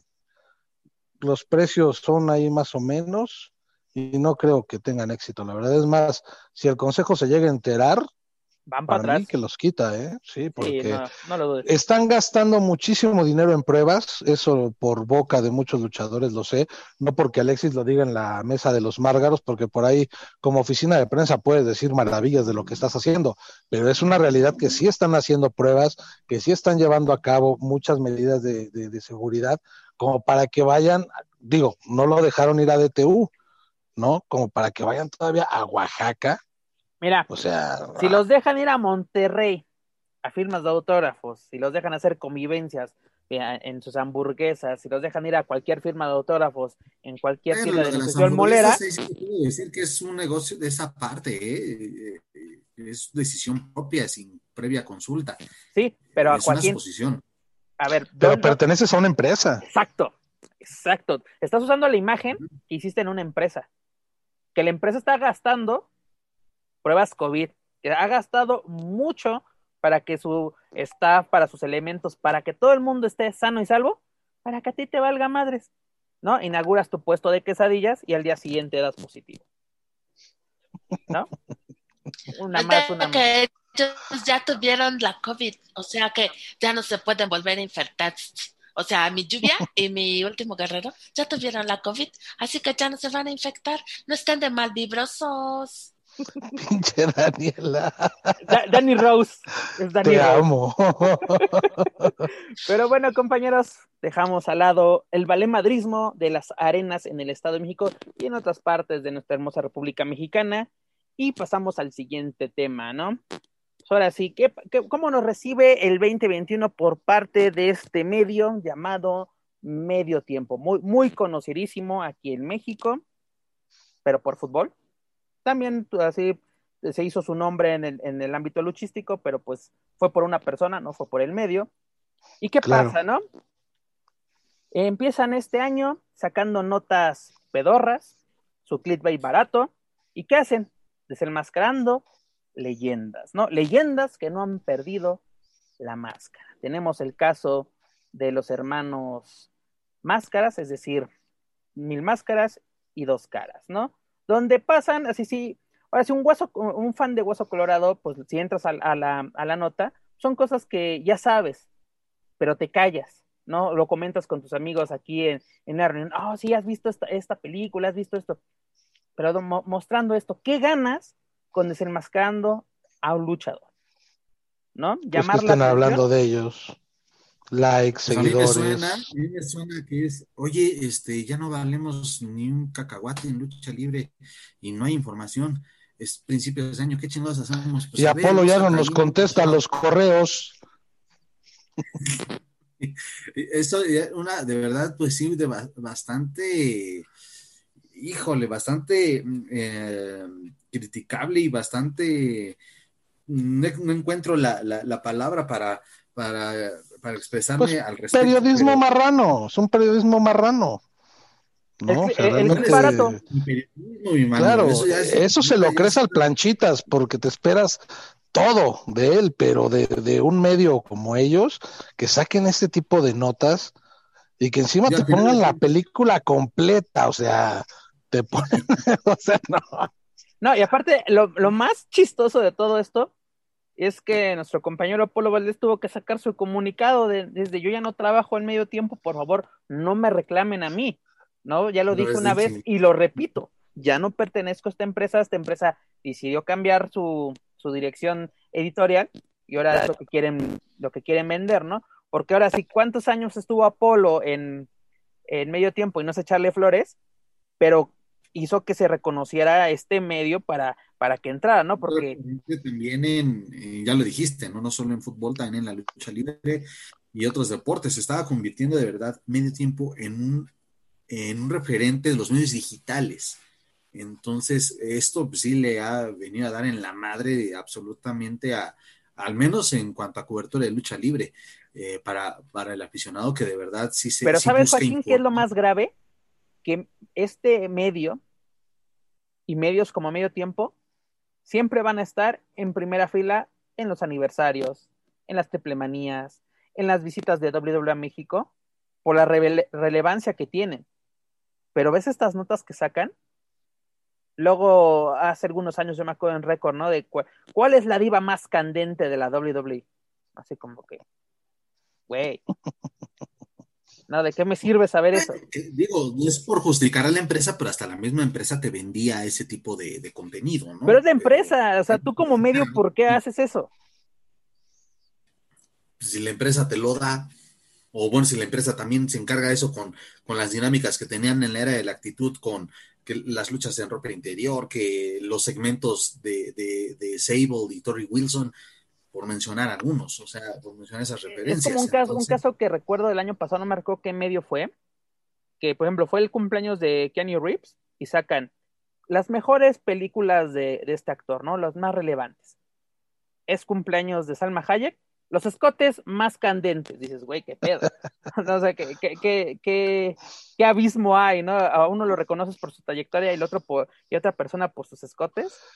Pues desafortunadamente es lo que venden. Y es lo que venden. Por eso medios como la prensa, como el Metro, el Pásala, tienen en sus páginas centrales eh, los pósters de, de, de chavas este, en bikini. Y porque ya no los dejan poner los anuncios de las escorts, pero antes hasta relatos publicaban, ¿no? Entonces llamaban al morbo y por eso es que tenían tanto éxito. Aparte que son súper baratos y son fáciles de, de adquirir. De los relatos de la tía no vas a estar quejándote. Qué, bueno, qué buenos eran, la verdad. ¿Para qué, para qué negarlos? Pero aparte, o sea, que- que- qué pésimo que, que tengas que recurrir a este, pues a este tipo de, de notas. No, pero también aquí el planchitas también pone el grito en el cielo de que no fuera yo porque todos me critican. Mano, mejor cállate. No, ¿para qué, para qué le, le echas más, a, a- más sal a tu herida? Pues es Yo que creo está... que, y, y, y, y esto es, mm, perdón que sea tan reiterativa, pero esto solo te habla de que cualquiera que tiene acceso a este medio puede escribir lo que sea, puede hacer lo que sea, puede decir lo que sea. Este tipo de notas, o bueno, de publicaciones, porque yo creo que ni a nota llega, ¿no?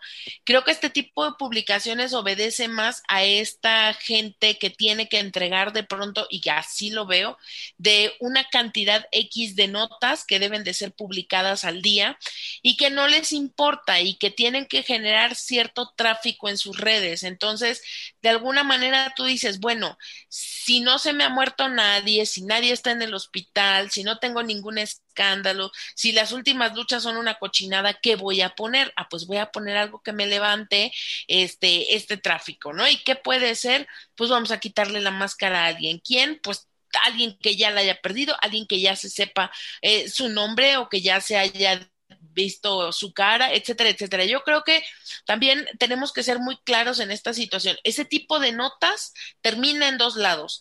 En el aficionado de lucha que no es tan aficionado y que anda de huele chiles buscando este tipo de información en los medios y en gente como nosotros que nos quejamos amargamente de esta situación. ¿Por qué? Porque sabemos que quien lo escribe es alguien que ni está metido en la lucha, ni tiene relación con la lucha. Libre y que lo hace porque podría publicar eso o podría publicar que Dr. Wagner está de vacaciones en Finlandia y que está a una firma de entrar al Consejo Mundial de Lucha Libre. Entonces, vamos, esa es la situación real, ¿no? O sea, Mana, pero ¿sabes qué es lo peor? Que estas notas no tienen ni el valor de firmarlas. Es editorial, ah, pues no. ¿no? O sea, pon tu nombrecito, ten valor. ¿No? Para que si hay un reclamo, porque Dos Caras sí hizo un reclamo por, ah, por vía Facebook, de que, o sea, insultando al medio y insultando a la persona, porque creo que está en todo su derecho, ¿no? Porque imagínate tantos años cuidando tu, incógnita para que llegue un güey que necesitaba clics porque si no lo van a correr, porque si no llenas, eh, si no llegas a la cifra que te ponen mes con mes, pues mira, pasa recursos humanos.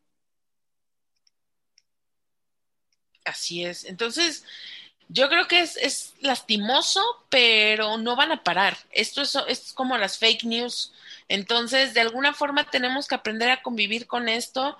Desgraciadamente, vuelvo a lo mismo. No hay nadie que te sancione, no hay nadie que te regule, no hay nadie que te diga nada, ni dentro de la lucha ni fuera de la lucha. Entonces, ¿Qué les puede pasar un medio como este? Aquí volvemos a la situación. Son los huelemoles y huelechiles que son los que terminan difundiendo esto y, y, compartiendo esta información.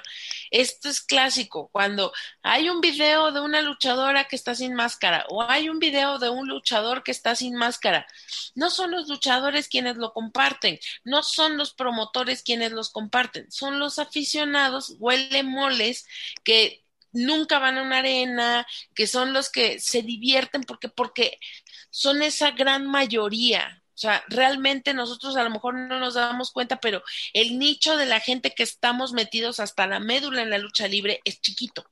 Somos poquitos. Y en algún momento lo dijo Guillén.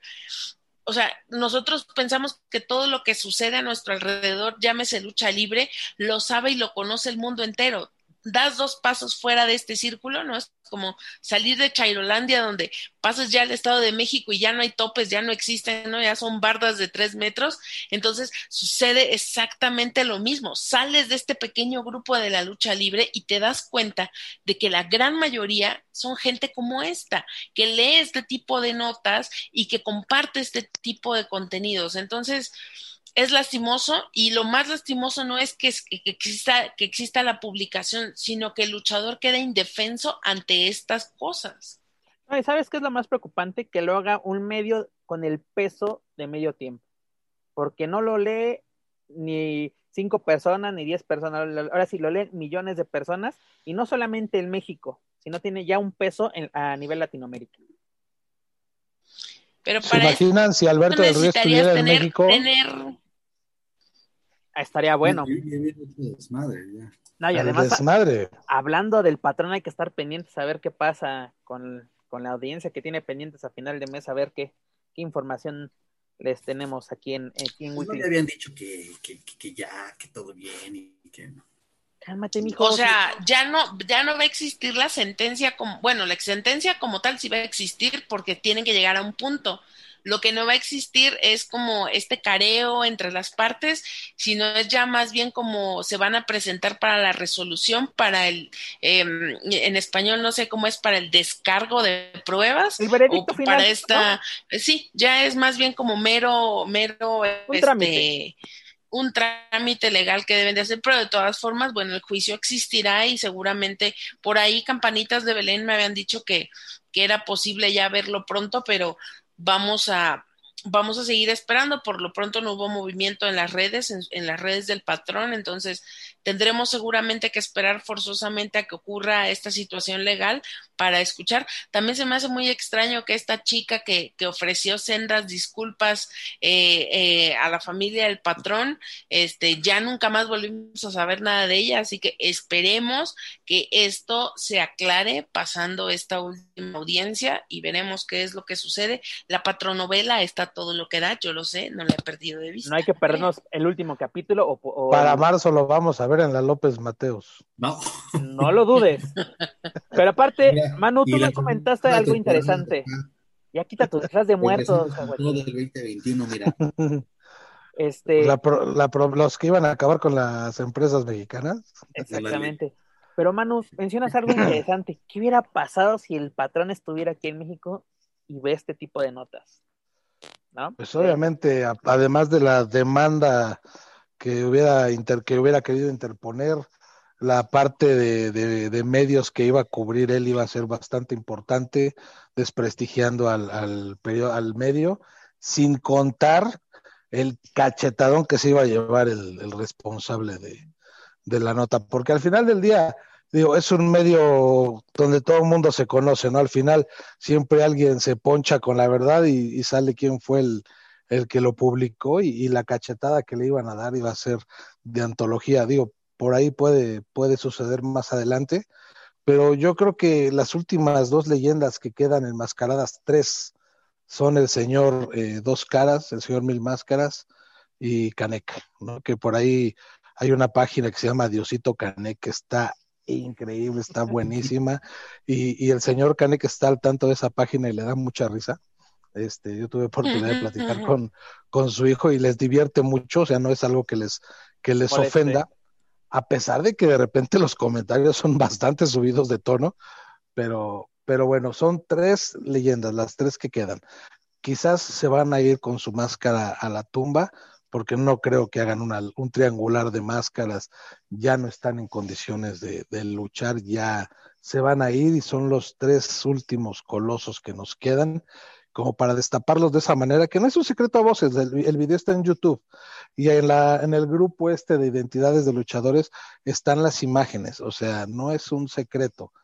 Creo que todos, todos ya los conocemos por esos videos y por esas imágenes, pero ¿cuál es la necesidad? O sea, no, no entiendo, creo que puedes ganar más seguidores, elogios y que estén hablando bien de ellos por hacerles una un reconocimiento a su trayectoria, no sé, una serie de, reportajes, ¿no? Con entrevistas, con datos interesantes, los campeonatos que ganaron. Digo, hay una página, no recuerdo el nombre de Facebook, que sube las luchas de, de mil máscaras y de dos caras en Japón y que son unas verdaderas joyas y que si esas luchas estuvieran o están en YouTube podrían monetizar muchísimo dinero podrían generar muchísimas cosas buenas que, se, que pudiéramos estar hablando, ¿no? Y no, no de lo negativo. Desafortunadamente lo negativo siempre vende y vende más que lo, que lo positivo, pero esa es la manera de vivir de esos medios baratos y, y es muy, muy triste y más triste que les estemos dedicando tiempo a esa gente, ¿no?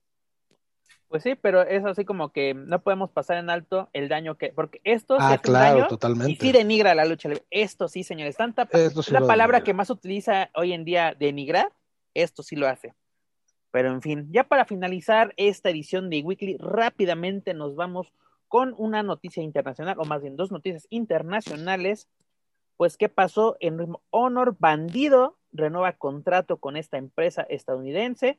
Nos anuncia el, la duración de este nuevo contrato, pero la empresa de Estados Unidos, Honor, lo hace oficial a través de su página web, hace un comunicado donde anuncia que Bandido pues seguirá un tiempo con ellos y además hay que señalar, ¿no? Que es el actual campeón mundial de, de tercias junto a Flamita y Rey Horus, interesante.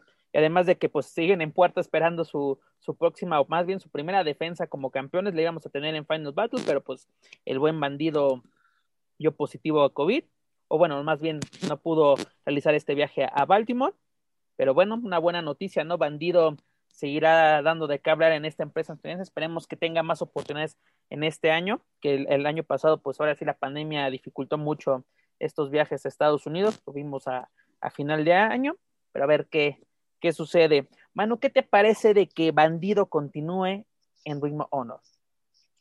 Eh, muy bueno, creo que ha demostrado cosas muy, muy interesantes. Eh, yo creo que este año puede ser un año muy importante para él.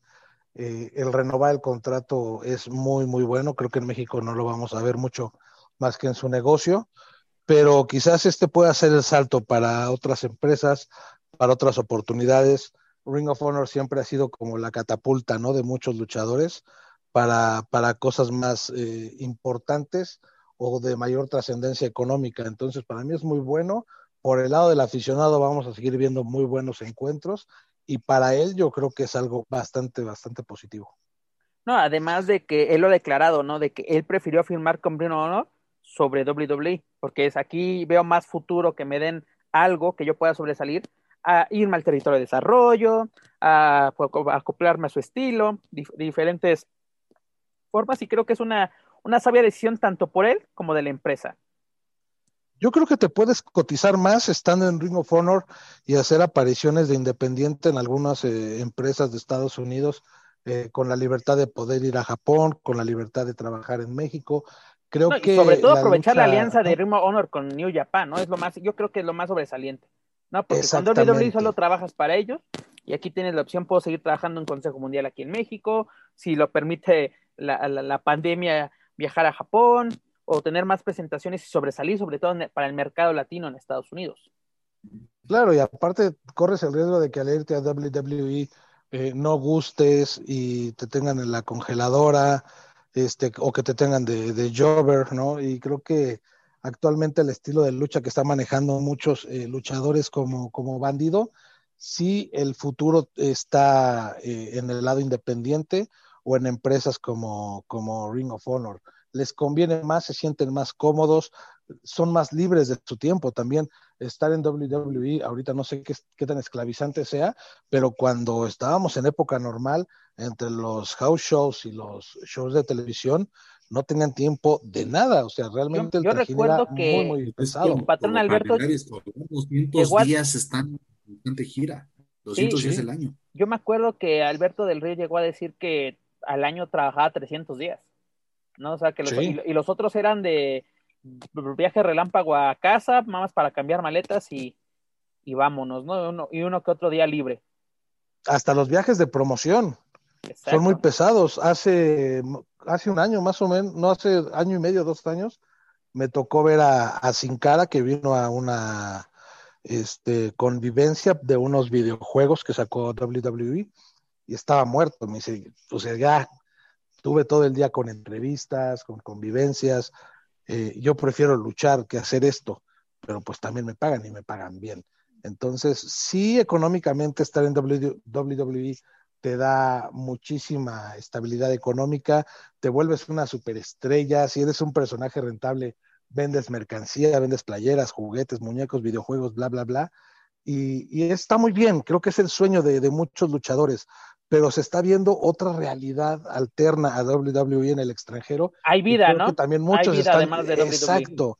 Conan lo dijo en una entrevista que yo le hice hace, no sé, yo creo que 10 años, que él me decía que el futuro de la lucha libre en Estados Unidos iba a ser por el lado independiente. Y en ese tiempo no había un solo mexicano independiente en Estados Unidos. Acababa de traer a, a Teddy Hart y a Jack Evans y no había alguien que, que, destacara. Juventud Guerrera se iba nuevamente a Estados Unidos, pero pues pasó sin pena ni gloria. Sí, fue campeón crucero derrotando a Anuncio y de ahí todos ya sabemos qué pasó.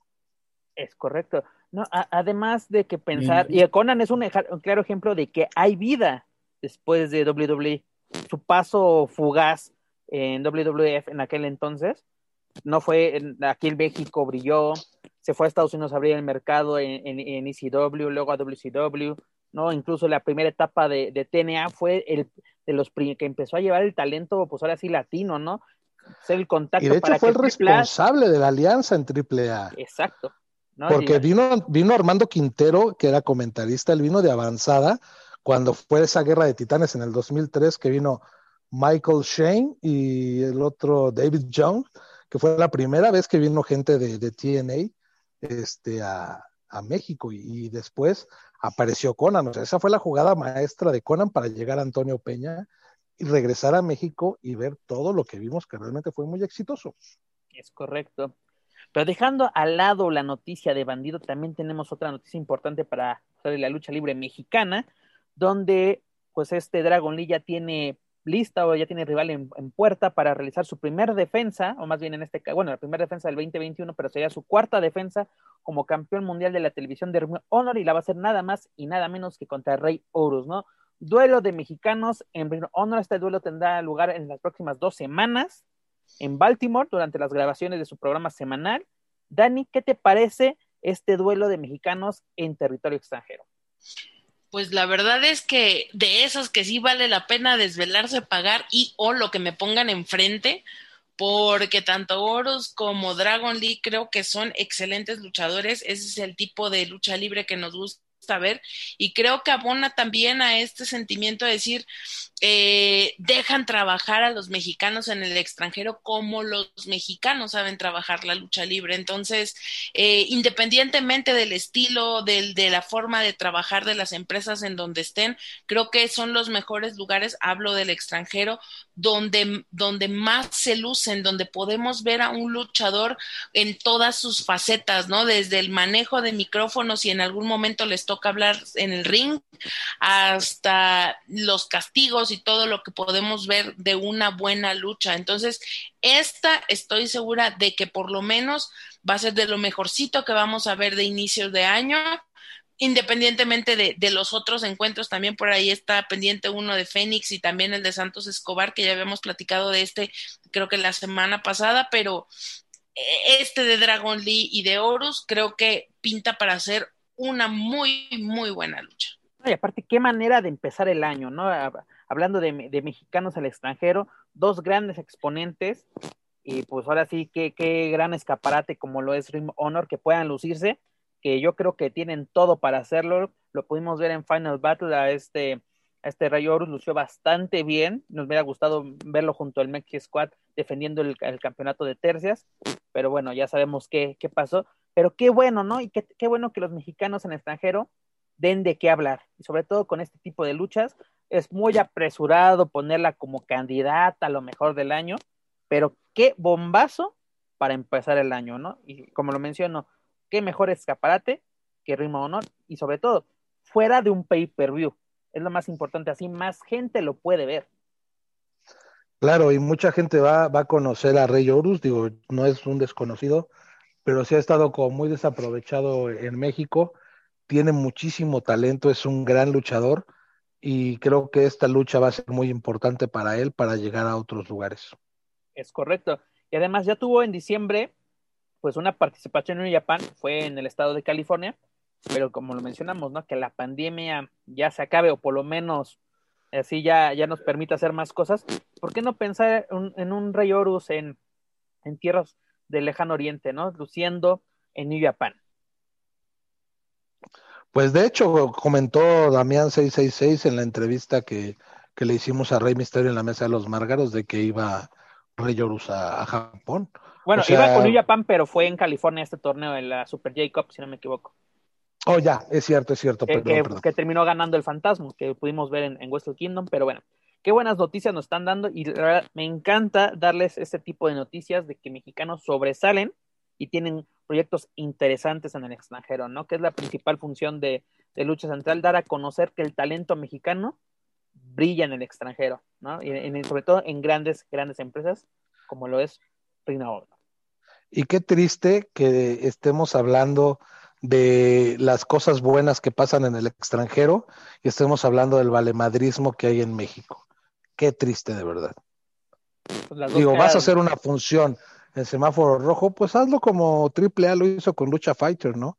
Que fue prácticamente una demostración de, de cómo se hacen las cosas sanitizando el ring, los videos de cómo llegaban los luchadores y los bañaban prácticamente, y las luchas mano a mano. Creo que esa fue una excelente demostración de cómo se debe de hacer en México, no llenando un cartel con 30 luchadores en un vestidor que todos conocemos, que es de 4x4 prácticamente. O sea, deja, increíble. Deja al lado el torneo de lucha fighter, que fue muy bueno.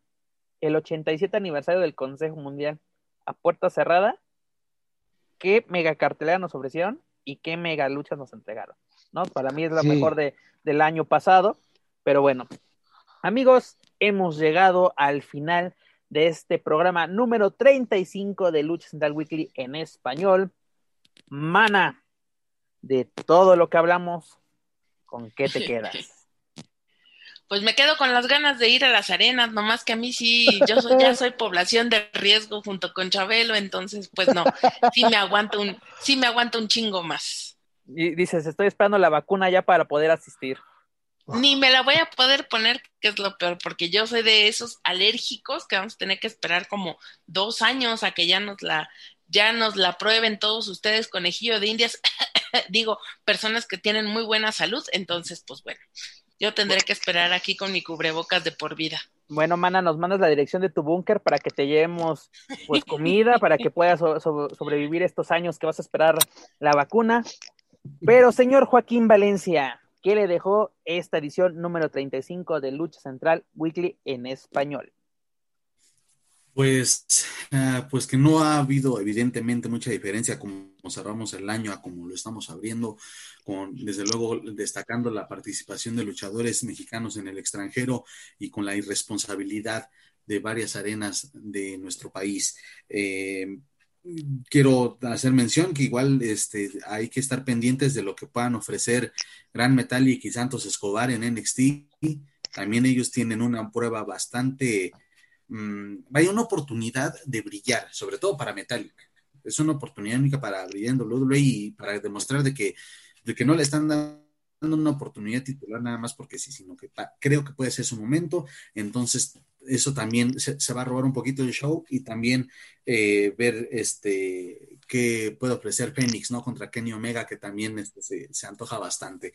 Eh, y desde luego estaremos pendientes y eh, traerles toda la información en la próxima edición de Lucha Central Weekly y, todo lo que se vaya acumulando, que seguramente va a ser desafortunadamente más valemadrismo y más, más fechas se estarán publicando, desafortunadamente, pero no creo que me, que me esté equivocando. Y pues lo de siempre, estar eh, gustoso de, estar, de compartir micrófonos con ustedes.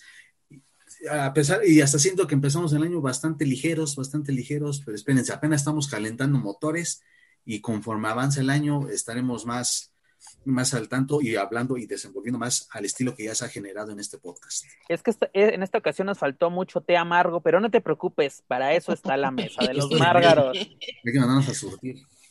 Para eso está la mesa de los márgaros. Ya ten- cada quien va a tener su jarrita al lado y vas a ver cómo nos, nos ponemos para el primer episodio de, de este 2021. Manuel Extremo, comentario de cierre.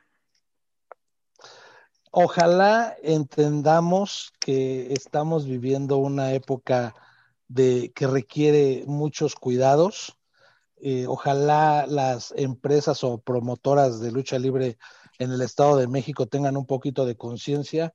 Eh, ojalá, ojalá la gente no vaya, te lo digo honestamente, ojalá la gente prefiera quedarse en su casa, aunque ya sabemos también que el valemadrismo de la gente es, ha sido factor determinante en esta situación y, ojalá que, que México pueda salir adelante de esto, que se puedan hacer las cosas bien y sobre todo eso, ¿no? Yo le voy a hacer mi cartita a los Reyes Magos para que empresas, luchadores y todos eh, tengan conciencia de lo que está pasando, que se cuiden un poco más y que no acepten un contrato o una luchita de 200, 300 pesos sin medidas de seguridad, porque digo, ellos como quiera, pero hay gente aparte que pueden contagiar y esto es una cadena y es el cuento de nunca acabar. Muy bien, Manu. Pues yo solo espero que Penta no se presente en López Mateos, que no, no, no caiga en esto, no caiga en lo fácil, porque la verdad, él tiene una carrera muy buena como para mancharla con este tipo de presentaciones y sobre todo en estos tiempos. Y pues la verdad, esperemos la próxima semana traerles la mejor, o más bien que nos regalen tanto Fénix y Kenny Omega como Santos y Es- Escobar y, y Megal Metallic, grandes luchas para que les traigamos todos los detalles, podemos darles un buen debate, un gran análisis sobre estos combates que nos estamos, la verdad, saboreando. La verdad, esperamos mucho de estos, de estos combates y además, algo que quiero que pase es que demos muchas noticias de mexicanos en el extranjero, ¿no? Ya tenemos, empezamos bien con Bandido y con, con Dragon Lee y Rayorus, pues esperemos que con, con esto, tanto con Phoenix como con Grand Metallic, demos otro cañonazo para, para continuar este, este mes, como lo dijo Manuel, damos buenas noticias del extranjero, pero vale madrismo puro aquí en México. Pero en fin.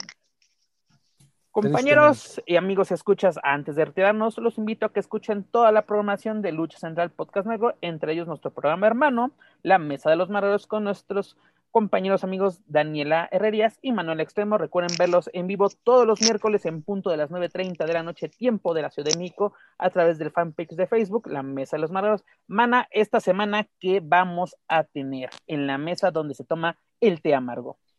Pues mira, ya tenemos lista nuestro six pack de juguito de odio, listo ya para todo lo que viene esta semana. Ya, mira, ya estoy como el perrito sigue sorbiendo mi juguito de odio para todos los que están esperando la mesa.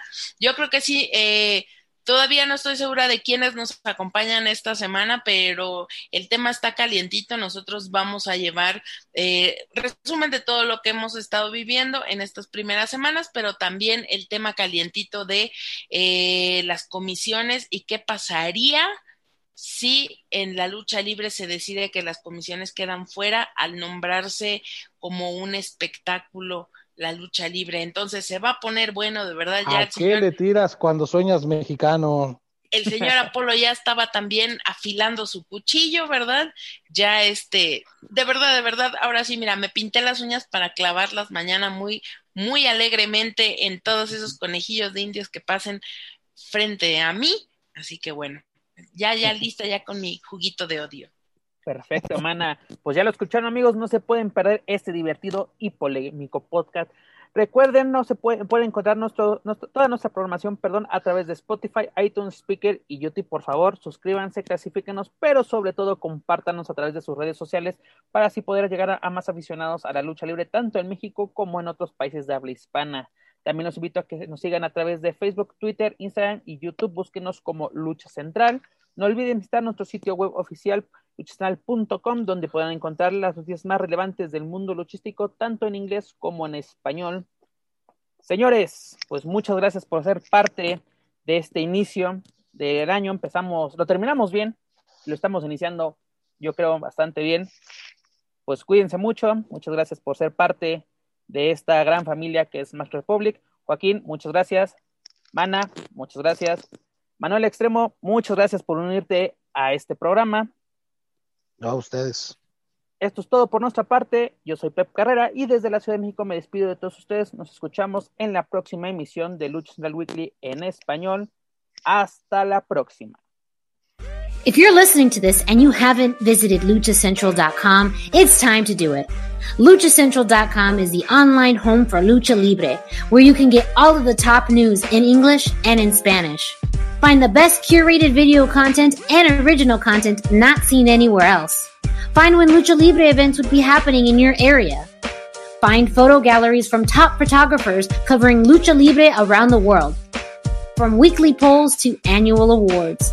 Seen and read by top executives in all of the major Lucha Libre promotions across the globe. And on top of that, it's free. LuchaCentral.com, your centralized place for all things Lucha Libre.